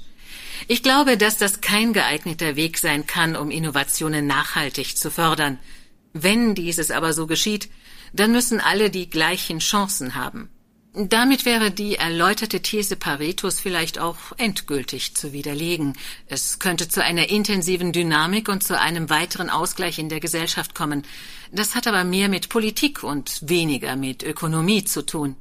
Winston sah die protestierenden Professoren bereits bildlich vor sich. Aber viele Professoren suchen doch ohnehin die Öffentlichkeit und nicht die patentierte Eigenvermarktung der Ideen. Natürlich, aber viele eben auch nicht. Es gibt auch richtige professorale Rechte und Patentsammler. Ein schwieriges Feld, das gebe ich gerne zu. Es ist jedoch auch nur ein Beispiel. Der erfindende Professor hätte ja auf jeden Fall auch einen Entwicklungsvorsprung, wenn er sich für die Vermarktung entschiede. Ich hadere in diesen Gedanken jedoch vor allem noch mit dem Aspekt der Motivation. Man könnte auch generell alle Rechte aus solchen Patenten den Universitäten zusprechen. Damit senke dann die finanzielle Volksleistung für die Universität. Es gilt nämlich immer die Maßgabe, dass in einer Volkswirtschaft nicht mehr Geld zur Verfügung steht, nur weil der Staat es den Bürgern in Form von Steuern abnimmt und dann wiederum für Investitionen ausgibt. Es handelt sich um die schlichte Verteilung des Geldes. Unter dem Strich reduziert sich nur die direkte Kaufkraft der Bürger. Ein mit dem Einkommen steigender Steuersatz ist natürlich besonders wichtig, denn je mehr Geld verdient wird, umso größer ist der gesparte Anteil des einzelnen Einkommens, der in der Volkswirtschaft dann fehlt. Auf der anderen Seite muss auch für die Rentenjahre vorgesorgt werden – mit steigender Lebenserwartung der Bevölkerung eine zunehmende Herausforderung für das Gleichgewicht der Volkswirtschaft. Für Winston war es nun an der Zeit, über mögliche Paradigmen nachzudenken und Auswege aus der Misere zu formulieren. In dem Gespräch wurde ihm immer klarer, dass die Zeit für einen neuen Impuls gekommen war, und er war bereit und imstande, diese Initiative zu starten. Auch wenn oder vielleicht gerade weil er kein Ökonomieprofessor war, bildete seine Idee ein verbindendes und zugleich überwindendes Element im Ensemble der gängigen Wirtschaftstheorien. Sie leistete vor allem eine Verbindung zwischen den Ideen von Adam Smith und Lord Keynes. Beide hatten doch gemeinsam, dass sie eine breitere Verteilung des Geldes im Volk anstrebten. Auch die für Winston wichtigen Konzepte Milton Friedmans waren in seine Überlegungen eingeflossen. Christine sah ihn abwartend an denn sie mochte ihn nicht in seinen Gedankengängen unterbrechen. Sie kannte das vor allem von ihren Kollegen aus der Wissenschaft und war gespannt, was er nun für eine Idee hatte. Christine, lass uns noch einmal kurz zusammenfassen, wie sich der heutige Wirtschaftskreislauf in groben Zügen darstellt.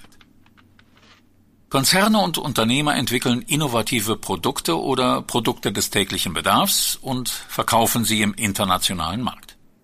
Für die Produktion zahlen sie Einkommen an Arbeitnehmer, Banken, Grundbesitzer und erwirtschaften ein Unternehmereinkommen, also einen Gewinn, der an die Unternehmenseigner ausgezahlt wird.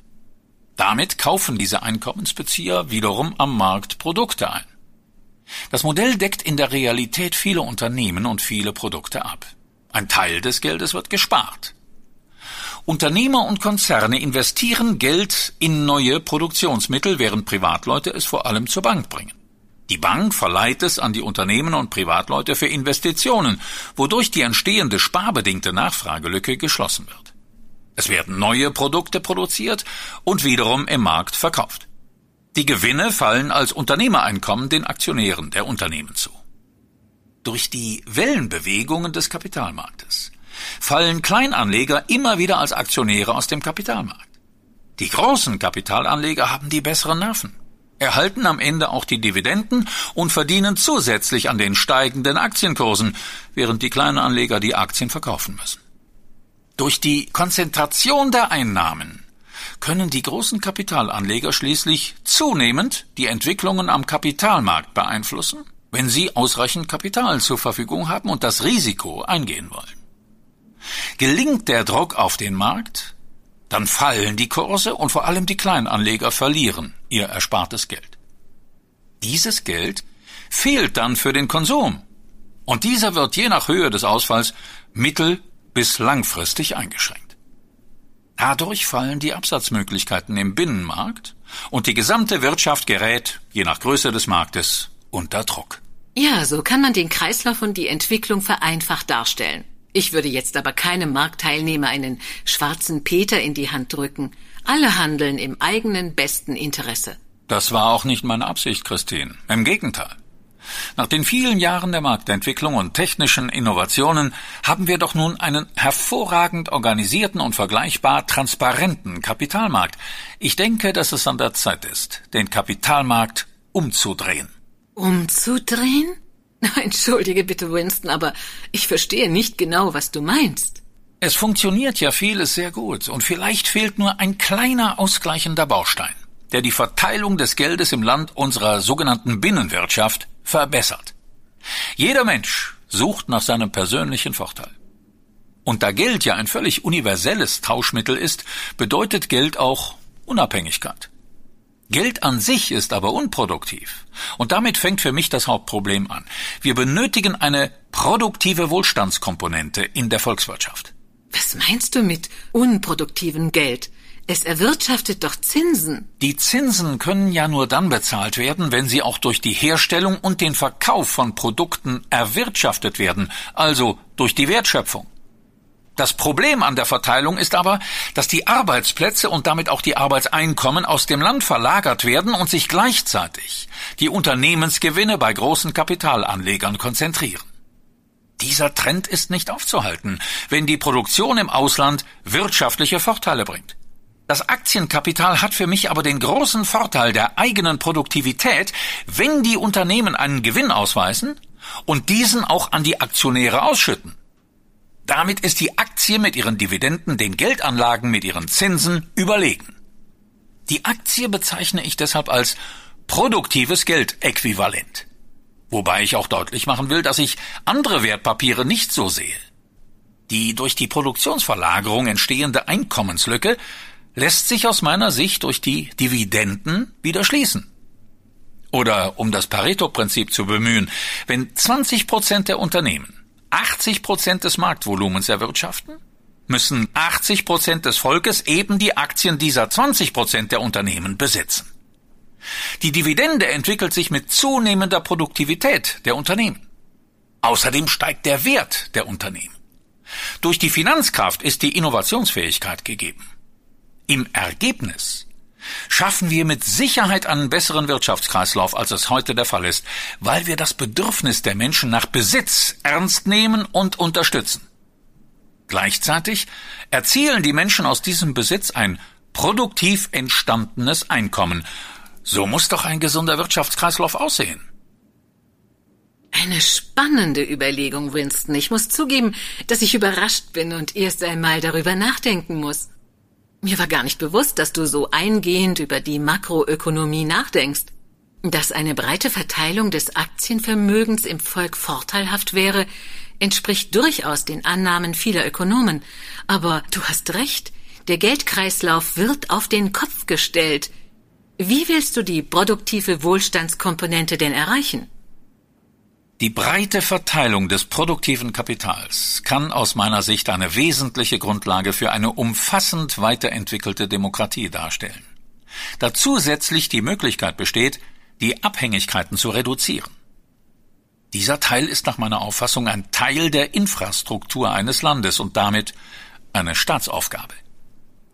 Erreichen will ich die Umkehrung des Geldflusses mit der Einführung der produktiven Wohlstandskomponente in Form einer staatlichen Einstandsgarantie für Kleinanleger beim Aktienkauf. Das bedeutet, dass der einzelne Kleinanleger seine Aktieninvestition zum Kaufkurs vom Staat garantiert bekommt. Wenn der Kleinanleger die Aktie aus welchem Grund auch immer nicht behalten möchte und diese auch nicht an der Börse zum Verkauf bringen will, kann er sie mit der nächsten Steuererklärung dem Finanzamt übergeben und erhält seinen Kaufkurs zurückerstattet. Je breiter das produktive Kapital verteilt ist, umso freier sind die Menschen schließlich auch in ihrer Lebensweise und ihren Entscheidungen. Die Kleinanleger halten die Aktien und verdienen an den Gewinnsteigerungen der börsennotierten Konzerne mit, gleichgültig, wo die Gewinne erwirtschaftet wurden. Damit kommen die Gewinne als Einkommen zu den Aktionären und können dort wieder verausgabt werden. Im Ergebnis bedeutet das also eine Umkehr des Geldkreislaufs. Alles fängt mit dem Gewinn an und hört nicht mit dem Gewinn auf. Fällt nun das Interesse am Konsum, fällt auch der Gewinn und es wird weniger an die Aktionäre ausgeschüttet. Steigt die Konsumlust, steigt auch der Gewinn und es wird mehr ausgeschüttet, womit wieder eine größere Nachfrage entstehen kann. Der Markt hält sein Niveau. Wenn wir die genannte Unersättlichkeitsthese als Grundlage nehmen, wird der Kreislauf eine extrem positive Entwicklung nehmen. Sollte er es tatsächlich nicht tun, wird ein Börsencrash dennoch ausbleiben. Ein Abschwung an der Börse ist vielleicht möglich, aber kein großer Crash mit all seinen möglicherweise negativen Folgen wie in 1929 oder auch die nachfolgenden, kleineren Stürze, die nicht ganz so verheerende Auswirkungen hatten. Der Markt wird einfach weniger nervös sein. Die Verteilung selbst hat dabei für mich keineswegs etwas mit Gleichmacherei zu tun. Risikobereitschaft und Kreativität von Unternehmen müssen natürlich unbedingt besonders honoriert werden. Bei der schlichten Verwahrung und dem Einsatz fremder Vermögen sehe ich aber keine besondere Honorierung. Es ist die Aufgabe eines Wirtes, der die Prozesse pflegt und nicht maßgebliche Veränderungen herbeiführt, wie es ein Unternehmer vollzieht. Der Wirt ist also so etwas wie ein Verwalter.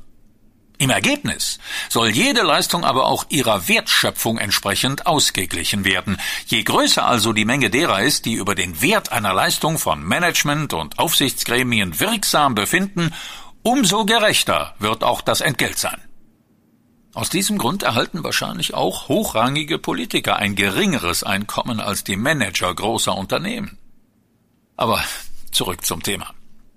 Die Gewerkschaften müssten sich doch eigentlich schon lange um die Verteilung des produktiven Kapitals bemühen. Mir ist nicht klar, weshalb die Aktienoptionen noch nicht Teil der Verhandlungen sind. Vielleicht, weil nicht alle Unternehmen Aktiengesellschaften sind? Sonst können ja keine Rahmenvereinbarungen abgeschlossen werden und die Gewerkschaftsfunktionäre müssten hart im Einzelnen arbeiten. Es gibt inzwischen sogar Konzepte, dass Gewerkschaften sich stärker in die Gesellschaft integrieren sollten, als ob sie in den privaten Haushalten besonders erwünscht seien und sich die Funktionäre dieser Arbeit aussetzen wollten. Mag sein, aber wenn sich die Funktionäre noch länger selber feiern, werden sie aus berechtigten Gründen ihre Basis verlieren. Wie wir vorhin feststellten, ist die Organisation wichtig für das volkswirtschaftliche Gleichgewicht, auch wenn es immer wieder zu künstlich anmutenden, kontraproduktiven Auseinandersetzungen kommt. Mit Aktienoptionen steigt aus meiner Sicht auch die Mobilität der Arbeitnehmer, weil sich die Mitarbeiter bevorzugt Unternehmen aussuchen werden, die sich vielversprechend entwickeln. Wieder eine Frage des Gleichgewichts. Außerdem werden Gewerkschaften weiteren Einfluss verlieren, wenn sie sich nicht global organisieren. Wenn man dir zuhört, Winston, kann man leicht nachvollziehen, weshalb die Theorie des Adam Smith so oft von linken Ökonomen und Politikern missbraucht wurde. Ich sehe bei dir genau die liberale Wirtschaftsauffassung, die Adam Smith einst vertrat und die von Milton Friedman wiederbelebt wurde. Ja, es geht um die Verteilung der Einkommen, wenn es um den Wohlstand gehen soll. Kennst du eigentlich Paretos Wohlstandskriterium? Er sagte nämlich, dass die allgemeine Wohlfahrt gesteigert wird, wenn für mindestens eine Person eine Mehrung des Nutzens erreicht wird, ohne dass zugleich durch dieselbe Maßnahme der Nutzen für eine andere Person geschmälert wird. Das erinnert an das, was du vorhin formuliert hast. Es bleibt natürlich die Frage, was die heutigen großen Kapitalinhaber dazu bewegen soll, die Aktien an Kleinaktionäre abzugeben nur dann kannst du das Ziel der produktiven Kapitalverteilung erreichen. Gerade diese Investoren sind doch hervorragend organisiert und verfolgen brillante Anlagestrategien. Die werden mehr in kleine und mittlere Unternehmen investieren und mit neuen Investitionen auf den Markt drängen wollen. Damit können sie interessantere Gewinne realisieren. Durch die spätere Notierung an der Börse werden sich diese enormen Leistungen zusätzlich amortisieren. Das wird den Wettbewerb verbessern und damit für die Kunden attraktivere Preisangebote schaffen. Monopolprämien werden reduziert werden. Um diese Investoren mache ich mir in einem positiven Marktumfeld keine Sorgen. Die werden ihren Gewinn weiter steigern. So viel ist sicher.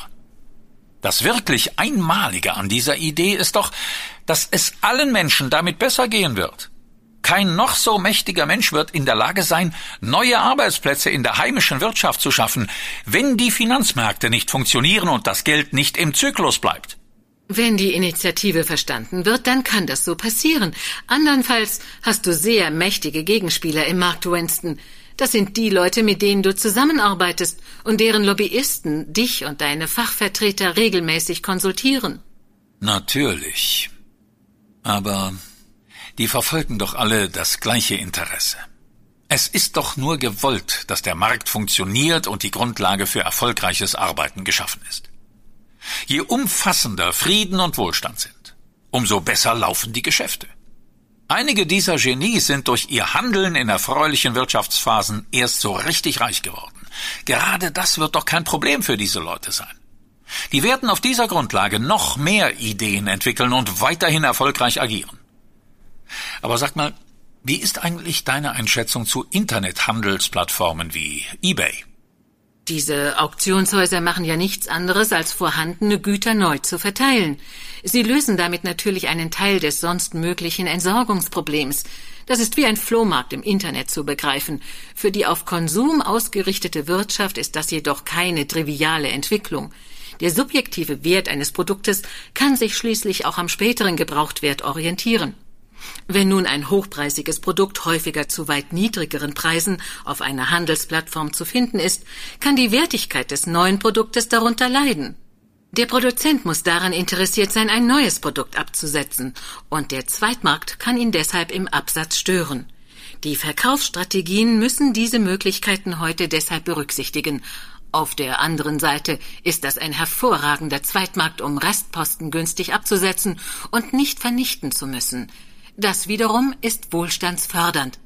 Eine ebenso positive Entwicklung ist die Etablierung kleiner Händler über solche Plattformen. Der optimale Wettbewerb lässt sich damit hervorragend herstellen. Es muss natürlich von Staatsseite darauf geachtet werden, dass die Steuergesetze eingehalten werden, damit nicht am Staat vorbeigehandelt wird, also keine Form von Schattenwirtschaft entsteht. Eine besondere Entwicklung wäre ein geldloser Tauschhandel über das Internet. Bei Erfolg würden dadurch maßgebliche ökonomische Mechanismen der Wirtschaft in Frage gestellt, aber so etwas wurde ja bereits mit den sogenannten Bartergeschäften versucht. Das konnte sich glücklicherweise nicht in der Gesellschaft durchsetzen. Geld hat eben maßgebliche Vorteile, und gerade das ist ja das Erfolgsgeheimnis dieses universellen Tauschmittels. Unter Wettbewerbsgesichtspunkten sind die Internetauktionen aber optimale markttransparente Plattformen für den Verbraucher. Fällt dir denn spontan noch etwas zu meiner Idee ein? Hast du dir darüber Gedanken gemacht, wie deine Idee die Entwicklung zwischen Produkt und Geldmenge beeinflusst? Wie schätzt du die Inflationsgefahr ein? Ja, sicher. Ich habe darüber nachgedacht und bin zu dem Ergebnis gelangt, dass durch den umgekehrten Geldfluss die Entwicklung zwischen Produktangebot und Geldmenge beinahe zwangsläufig parallel laufen müsste. Es ist ein Problem, dass ein Geschäftsjahr eines Unternehmens erst abgeschlossen sein muss, bevor der Gewinn ausgeschüttet werden kann. Ich erwarte aber, dass sich dies als versetzter Prozess einpendeln wird. Ein enormer Vorteil ist die Form des produktiven Sparens. Ich sehe weiterhin eine verheißungsvolle Entwicklung für die Sparquote. Die Frage ist natürlich, wie die Wertentwicklung am Kapitalmarkt aussehen wird. Je steiler die Aktienkurse der Unternehmen, umso mehr Geld kann daraus geschöpft werden. Schließlich sind die Wertpapiere auch beleihbar. Dem habe ich aber auch eine zweite Idee hinzuzufügen. Ich nenne es das Informationspatent. Je mehr Einkommen mit der vergleichsweise neuen Ware Information erzielt wird, umso stärker wird die Volkswirtschaft wachsen. Die Menschen sind individuelle Urheber von Informationen und könnten mit diesen Ergebnissen dem Produkt Information Einkommen erzielen. Das wird mir in der heutigen Informationsgesellschaft viel zu wenig berücksichtigt. Es gibt dafür noch immer keine geeignete Infrastruktur. Ich bin fassungslos, dass wir inzwischen im Informationszeitalter leben, aber noch keine angemessene Handelsform für das Produkt Information gefunden haben. Sicher werden mehr und mehr Musikstücke online bestellt und auch bezahlt, aber das kann ja nur ein Anfang sein. Es gibt ja eine Fülle wertvoller und wertschöpfender Informationen. Hierfür wird im Geschäftsverkehr eine sichere Grundlage benötigt. Um das zu bewerkstelligen, schlage ich eine internationale Datenbank mit allen Informationsdetails vor. Auf diese Weise soll die Lizenzierung von Informationen erleichtert werden, also nichts anderes als eine transparente Abbildung des Marktes für Informationen. Den Aufbau halte ich ebenfalls für dringend geboten, um die Geschäftsgrundlage der wahre Information so schnell wie möglich transparent zu kanalisieren. Damit werden Einkommen effizienter und breiter verteilt, da die Eigentümer von Informationen in der Regel Einzelpersonen sind. Dadurch wird ein unbegrenztes zeitgemäßes Produktangebot geschaffen, das seinen Niederschlag im Wirtschaftskreislauf finden kann. Es muss den Verbrauchern nur deutlich gemacht werden, dass dieser Wert auf Wunsch des Eigentümers zu vergüten ist und keineswegs als Allgemeingut zweckentfremdet werden darf. Es bedarf einer Infrastruktur, die das Handeln ermöglicht, und für diese Art der Infrastruktur sind die Staaten verantwortlich. In diesem Zusammenhang könnte man auch die Informationsbestände der Hochschulen verwerten und Refinanzierungsquellen erschließen. Du hast ja bereits auf die Lage hingewiesen. Hast du noch einen weiteren interessanten Ansatz? Das hört sich nach einer Menge Umstrukturierung an. Ob das so schnell mit der Verwaltung umsetzbar ist? Demokratische Prozesse brauchen ihre Zeit, aber ich möchte das Vorhaben beginnen, sobald wir feststellen, dass es wirkungsvoll und sinnvoll sein kann. Wichtig ist, dass damit eben kein staatliches Konjunkturprogramm aufgesetzt wird. Ich möchte die staatlichen Maßnahmen vielmehr stärker an die Entwicklungen des Finanzmarktes koppeln, weil sich ja ohnehin fast alles um das Geld dreht. Die Idee von Friedman finde ich grundsätzlich richtig. Wenn die Bevölkerung mit den Verhältnissen zufrieden ist, sollte der Staat sich nicht einmischen und lediglich für Ordnung und die grundlegende Infrastruktur sorgen. Bei Ungerechtigkeiten besteht jedoch Bedarf nach ausgleichendem staatlichem Handeln. Steuern müssen für diese gesellschaftlichen Aufgaben natürlich erhoben werden, aber sie sollen auch weiterhin gerecht verteilt sein. Sollte die Inflation ansteigen, sollten nicht nur die Geldmaßnahmen der Zentralbank eine Rolle spielen, sondern der Steuersatz ebenfalls angehoben werden. Der Staat kann mit der Steuer zwar die Geldmenge nicht direkt verringern, aber mit den Maßnahmen die Umlaufgeschwindigkeit reduzieren. Damit ist einer Inflation eine weitere Hürde in den Weg gestellt. Wenn mit den zusätzlichen Steuereinnahmen alte Staatsschulden zurückgezahlt werden, gibt es sogar einen nachhaltigen Effekt. Das hört sich nach einer sehr interessanten Entwicklungschance an. Ich werde darüber nachdenken, Winston. Willst du eigentlich am Samstag über diese Ideen diskutieren? Ja, genau das ist mein Ziel. Du bist im Übrigen die einzige Person, die bereits darüber im Bilde ist. Die Überprüfung der Ideen im Austausch mit dir war mir wichtig. Ich höre andauernd nur die Vorträge dieser vermeintlich professionellen Ökonomen, die aber doch keine Innovationen vorbringen, sondern vor allem damit befasst sind, die alten Theorien auf unsere Zeit zuzurichten. Die Theorien sind ja sehr wichtig, aber sie müssen meiner Meinung nach mit einer neuen Energie versehen werden. Ich fühle mich von diesen hochbezahlten und honorablen Menschen mittlerweile zum Teil auf den Arm genommen und immer weiter in eine ausweglose Situation manövriert. Den technologischen Neuerungen in der Wirtschaft und den finanzwirtschaftlichen Entwicklungen unserer Zeit muss meiner Meinung nach Rechnung getragen werden, wenn wir einen wirklichen Effekt erreichen wollen. Ich danke dir deshalb für deine Zeit und die Diskussion über die Theorien. Ich denke, dass ich immer noch nicht erfahren darf, wer außer mir am Samstag dabei sein wird. Leider nein. Und ich bitte dich dafür um dein Verständnis. Ich freue mich aber schon, dich bereits am Samstag wiederzusehen. Nach der ausführlichen Konversation über die wirtschaftlichen Zusammenhänge, die Wirtschaftsphilosophen mit ihren volkswirtschaftlichen Theorien und deren Auswirkungen auf Gegenwart und Zukunft, war Winston die Berechtigung der Frage, dürfen wir mit maßgeblichen Neuerungen rechnen, noch bewusster. Danke, Larry, dachte er, während er vor innerer Erregung eine Gänsehaut bekam. Er freute sich, dass sein Plan so umfassende Gestalt annahm. Das war ein Masterplan. Winston war sich in seiner Vision nun noch sicherer, aber seine Gedanken kreisten weiter. Er wollte nichts übersehen haben, was diese Idee zur Illusion werden lassen könnte. Die Idee war schließlich denkbar einfach. Warum war noch keiner darauf gekommen? Er freute sich, dass sie seinen kritischen Überlegungen standhielt und er das Treffen am Samstag nicht doch noch absagen musste.